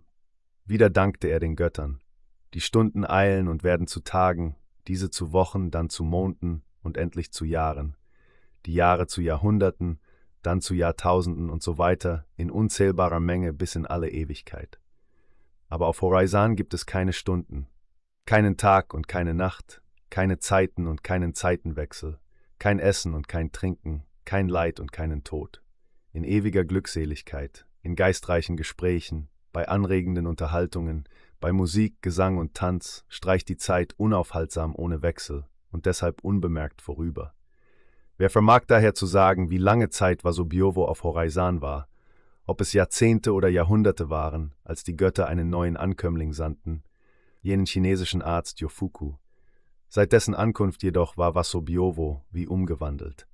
Hatte der Arzt Heimatsluft mitgebracht, hatte sein Erscheinen in Vasobiovo einen schlummernden Gedanken geweckt. Wer vermag es zu sagen? Jedenfalls fühlte er sich nicht mehr wohl in diesem ewigen Einerlei der Glückseligkeit und er sehnte den Tod herbei. Für diesen war jedoch Horizon unerreichbar. Hier hatte dieser bleiche Gast kein Heim. Deshalb konnte Vasobiovo hier auch nicht sterben. Sogar sich selbst den Tod zu geben war nicht möglich, denn im Wasser ging man nicht unter, vom Berge konnte man sich nicht hinabstürzen, denn die Luft trug wie das Wasser, es gab weder Waffen noch Gifte, um sich das Leben zu nehmen. Nur ein einziges Mittel gab es, das war fort von Horizon. Aber wie? Kommen nicht alljährlich die heimatlichen Vögel nach Horizon, um dort die Zeit zu verbringen, da in Japan der Winter herrscht? An diesen Umstand denkend, beschloss Wasobiovo, sich einen der stärksten und größten Vögel zu fangen, ihn zu zähmen und abzurichten, damit er auf dessen Rücken nach der Heimat zurückkehren könne. Kaum hatte er diesen Entschluss gefasst, als er auch ans Werk ging denn es war gerade die Zeit, da die Zugvögel auf Horizon ankamen. Unter diesen war ein besonders großer und starker Kranich, der kräftig genug erschien, Vasobiovo als Reitpferd dienen zu können. Diesen zähmte er sich. Er hatte ihn auch bald so weit abgerichtet, dass der Vogel ihn aufsteigen ließ und mit ihm kleine Strecken weit flog. Als dann der Zeitpunkt kam, da die Vögel sich zur Heimreise anschickten, da packte Vasobiovo eine große Menge von Früchten zusammen, von denen er auf seiner Reise leben wollte, denn sobald er Horizon verlassen hatte, musste er wieder an Essen und Trinken denken. Vorher besprach er sich noch mit dem chinesischen Arzte und lud ihn zur Mitreise ein. Dieser jedoch erwiderte, ich danke sehr für Ihre liebenswürdige Einladung, aber ich wäre ein Tor, wollte ich dieses vollkommene Leben auf Horizon mit dem unvollkommenen in Japan oder China oder sonst einem von Menschen bewohnten Lande vertauschen. Reisen Sie, Glücklich und mögen Sie es nie bereuen, dieses glückselige Land verlassen zu haben, denn die Rückkehr ist schwierig, sogar unmöglich. Vasobiovo sagte lächelnd, ich hoffe, dass ich meinen Entschluss nie bereuen werde, denn meine Seele findet keinen Gefallen an untätiger Glückseligkeit. Das wahre Glück für mich liegt nicht in ewiger Jugend und Nichtstun, sondern in Arbeit, Schaffen und Streben für andere. Habe ich für meine Mitmenschen gewirkt, dann habe ich auch für mich gewirkt. Hatte er recht? Ich glaube es. Also stieg Vasobiovo auf den Rücken des Kranichs, und dieser stieg mit ihm empor zum azurblauen Himmel. Dann ging es über viele unbekannte Länder und Städte, durch das Land der Riesen und der Zwerge, der Einbeiner und der Dreiäugigen und durch viele andere wunderbare Länder. Überall hörte und sah Vasobiovo das Leben und Treiben der Bewohner und lernte vielerlei Dinge und Weisheiten. Endlich aber kam er wieder in Japan an. Alle Leute staunten ihn an. Sein Name war fast vergessen, denn nicht weniger als 700 Jahre war er fort gewesen. Aber der Aufenthalt auf Horai-san hatte auf seinen Körper solchen Einfluss gehabt, dass es ihm nicht ging wie Urashima, dem Fischer, sondern dass er bei Gesundheit und Kräften war, als wäre er nur wenige Tage abwesend gewesen. Von allen Früchten, die er aus dem Lande des ewigen Glückes mitgenommen hatte, brachte er nur noch eine Orange mit. Diese pflanzte er im Garten und sie trug tausendfältige Frucht, und von ihr stammen die heute in Japan wachsenden Orangen. Vasobiovo lebte noch viele, viele Jahre als weiser und zufriedener Mann und erzählte oft von seinem Aufenthalte auf Horizon und von seiner Reise auf dem Kranich. Seinem Angelvergnügen aber blieb er bis ins späte Alter treu und fuhr noch oft des Abends aufs Meer hinaus. Von einer dieser Ausfahrten kehrte er nicht mehr zurück. Sein gekentertes Boot wurde später, auf hoher See treibend, aufgefunden. Von Vasobiovo jedoch war nirgends eine Spur. Ob er wieder nach Horizon zurückgekehrt war? Sein Andenken wird in Japan hoch in Ehren gehalten, als des einzigen Mannes, der Kunde von Horizon brachte und die Orange von dort nach Japan verpflanzte. Im Munde des Geschichtenerzählers, in Wort und Schrift lebt die wunderbare Reise Vasobiovos fort und in vielen Tempeln, in Büchern und Symbolen findet man ihn dargestellt, wie er auf dem Kranich sitzend über das Meer getragen wird. Aiz Horai Elysium, nach einer Erklärung von Erlehmann, Name eines fabelhaften Berges im Meere, wo die frommen Einsiedler in ewiger Jugend wohnen. St. Glückberg, Horizon in sinngemäßer Übersetzung Land des ewigen Lebens. Fu, Vater, Fusan gleich Vaterberg oder Vater der Berge, nicht zu verwechseln mit dem Fujisan in Japan. Die Wünsche des Steinhauers. Es lebte einmal ein Steinhauer, der musste sich im Schweiße seines Angesichts plagen, denn sein Handwerk war ein schweres. Doch da seine Arbeiten immer gut waren, so verdiente er so viel, dass er ohne Sorgen und zufrieden leben konnte. Seine Arbeitsstätte war am Fuße eines hohen Felsens, von dem er Steine losschlug und sie bearbeitete, entweder zu Grabsteinen, zu Türschwellen oder zu irgendwelchen anderen Zwecken.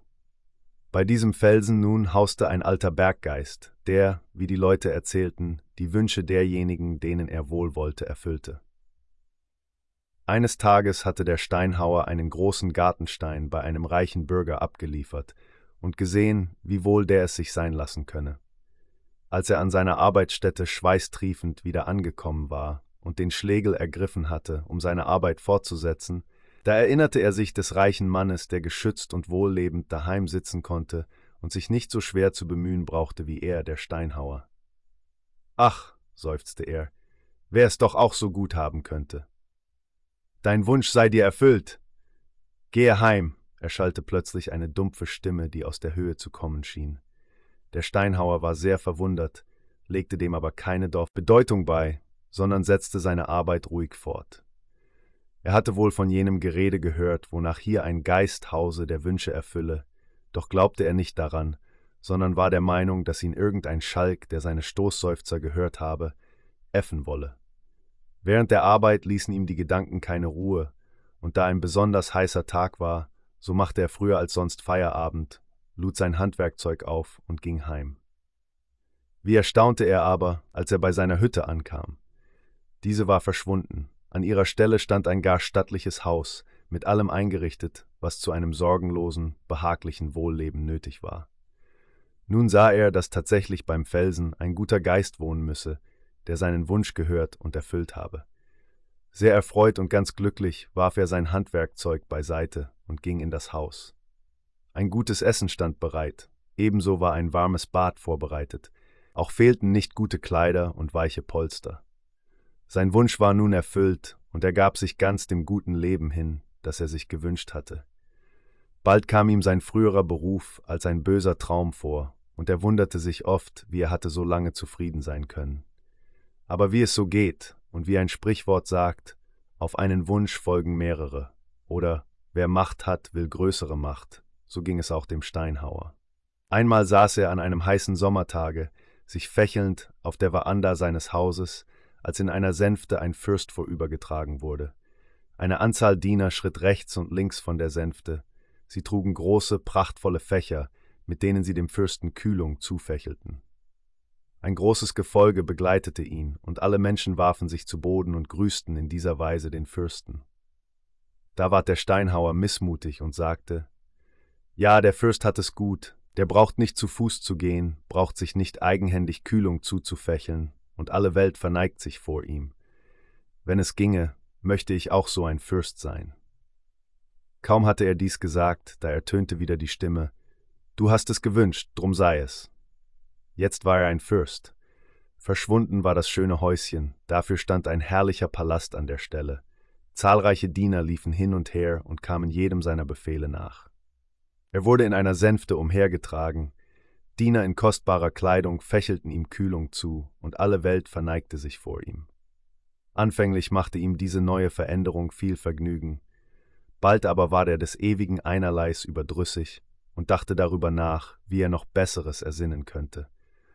Und als er sah, wie die Sonne so glühend brannte, wie ihre Strahlen Leben spendeten, zugleich aber auch Feld und Flur verbrannten, ja ihn selbst nicht schonten, sondern sein Gesicht trotz Sänfte, Schirmen und Fächern bräunte, da glaubte er, dass die Sonne das allgewaltigste Ding sei, dem nichts unerreichbar wäre, und so rief er aus, Wenn's möglich wäre, möchte ich die Sonne sein.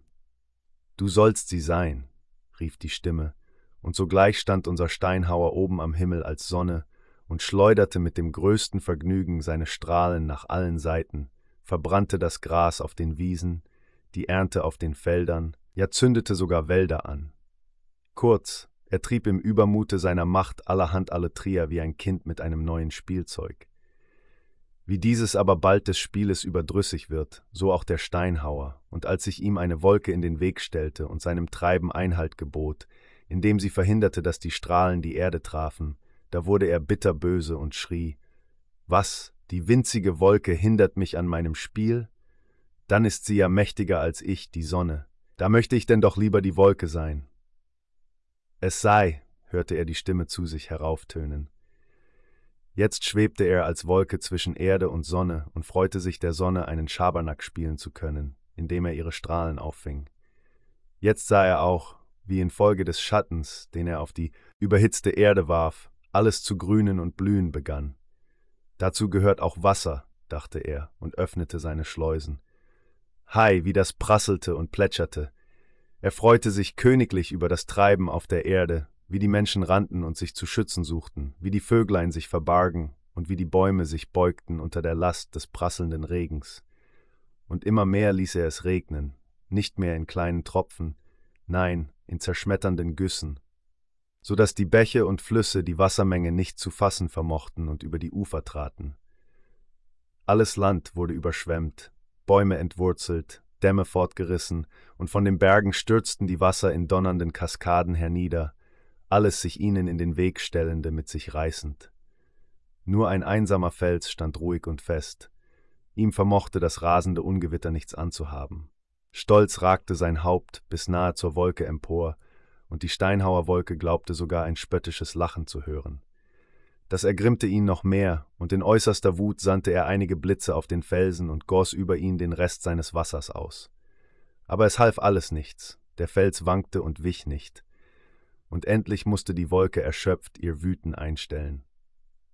So will ich denn ein Felsen sein, lautete nun sein Wunsch, und wieder rief ihm die Stimme Erfüllung zu.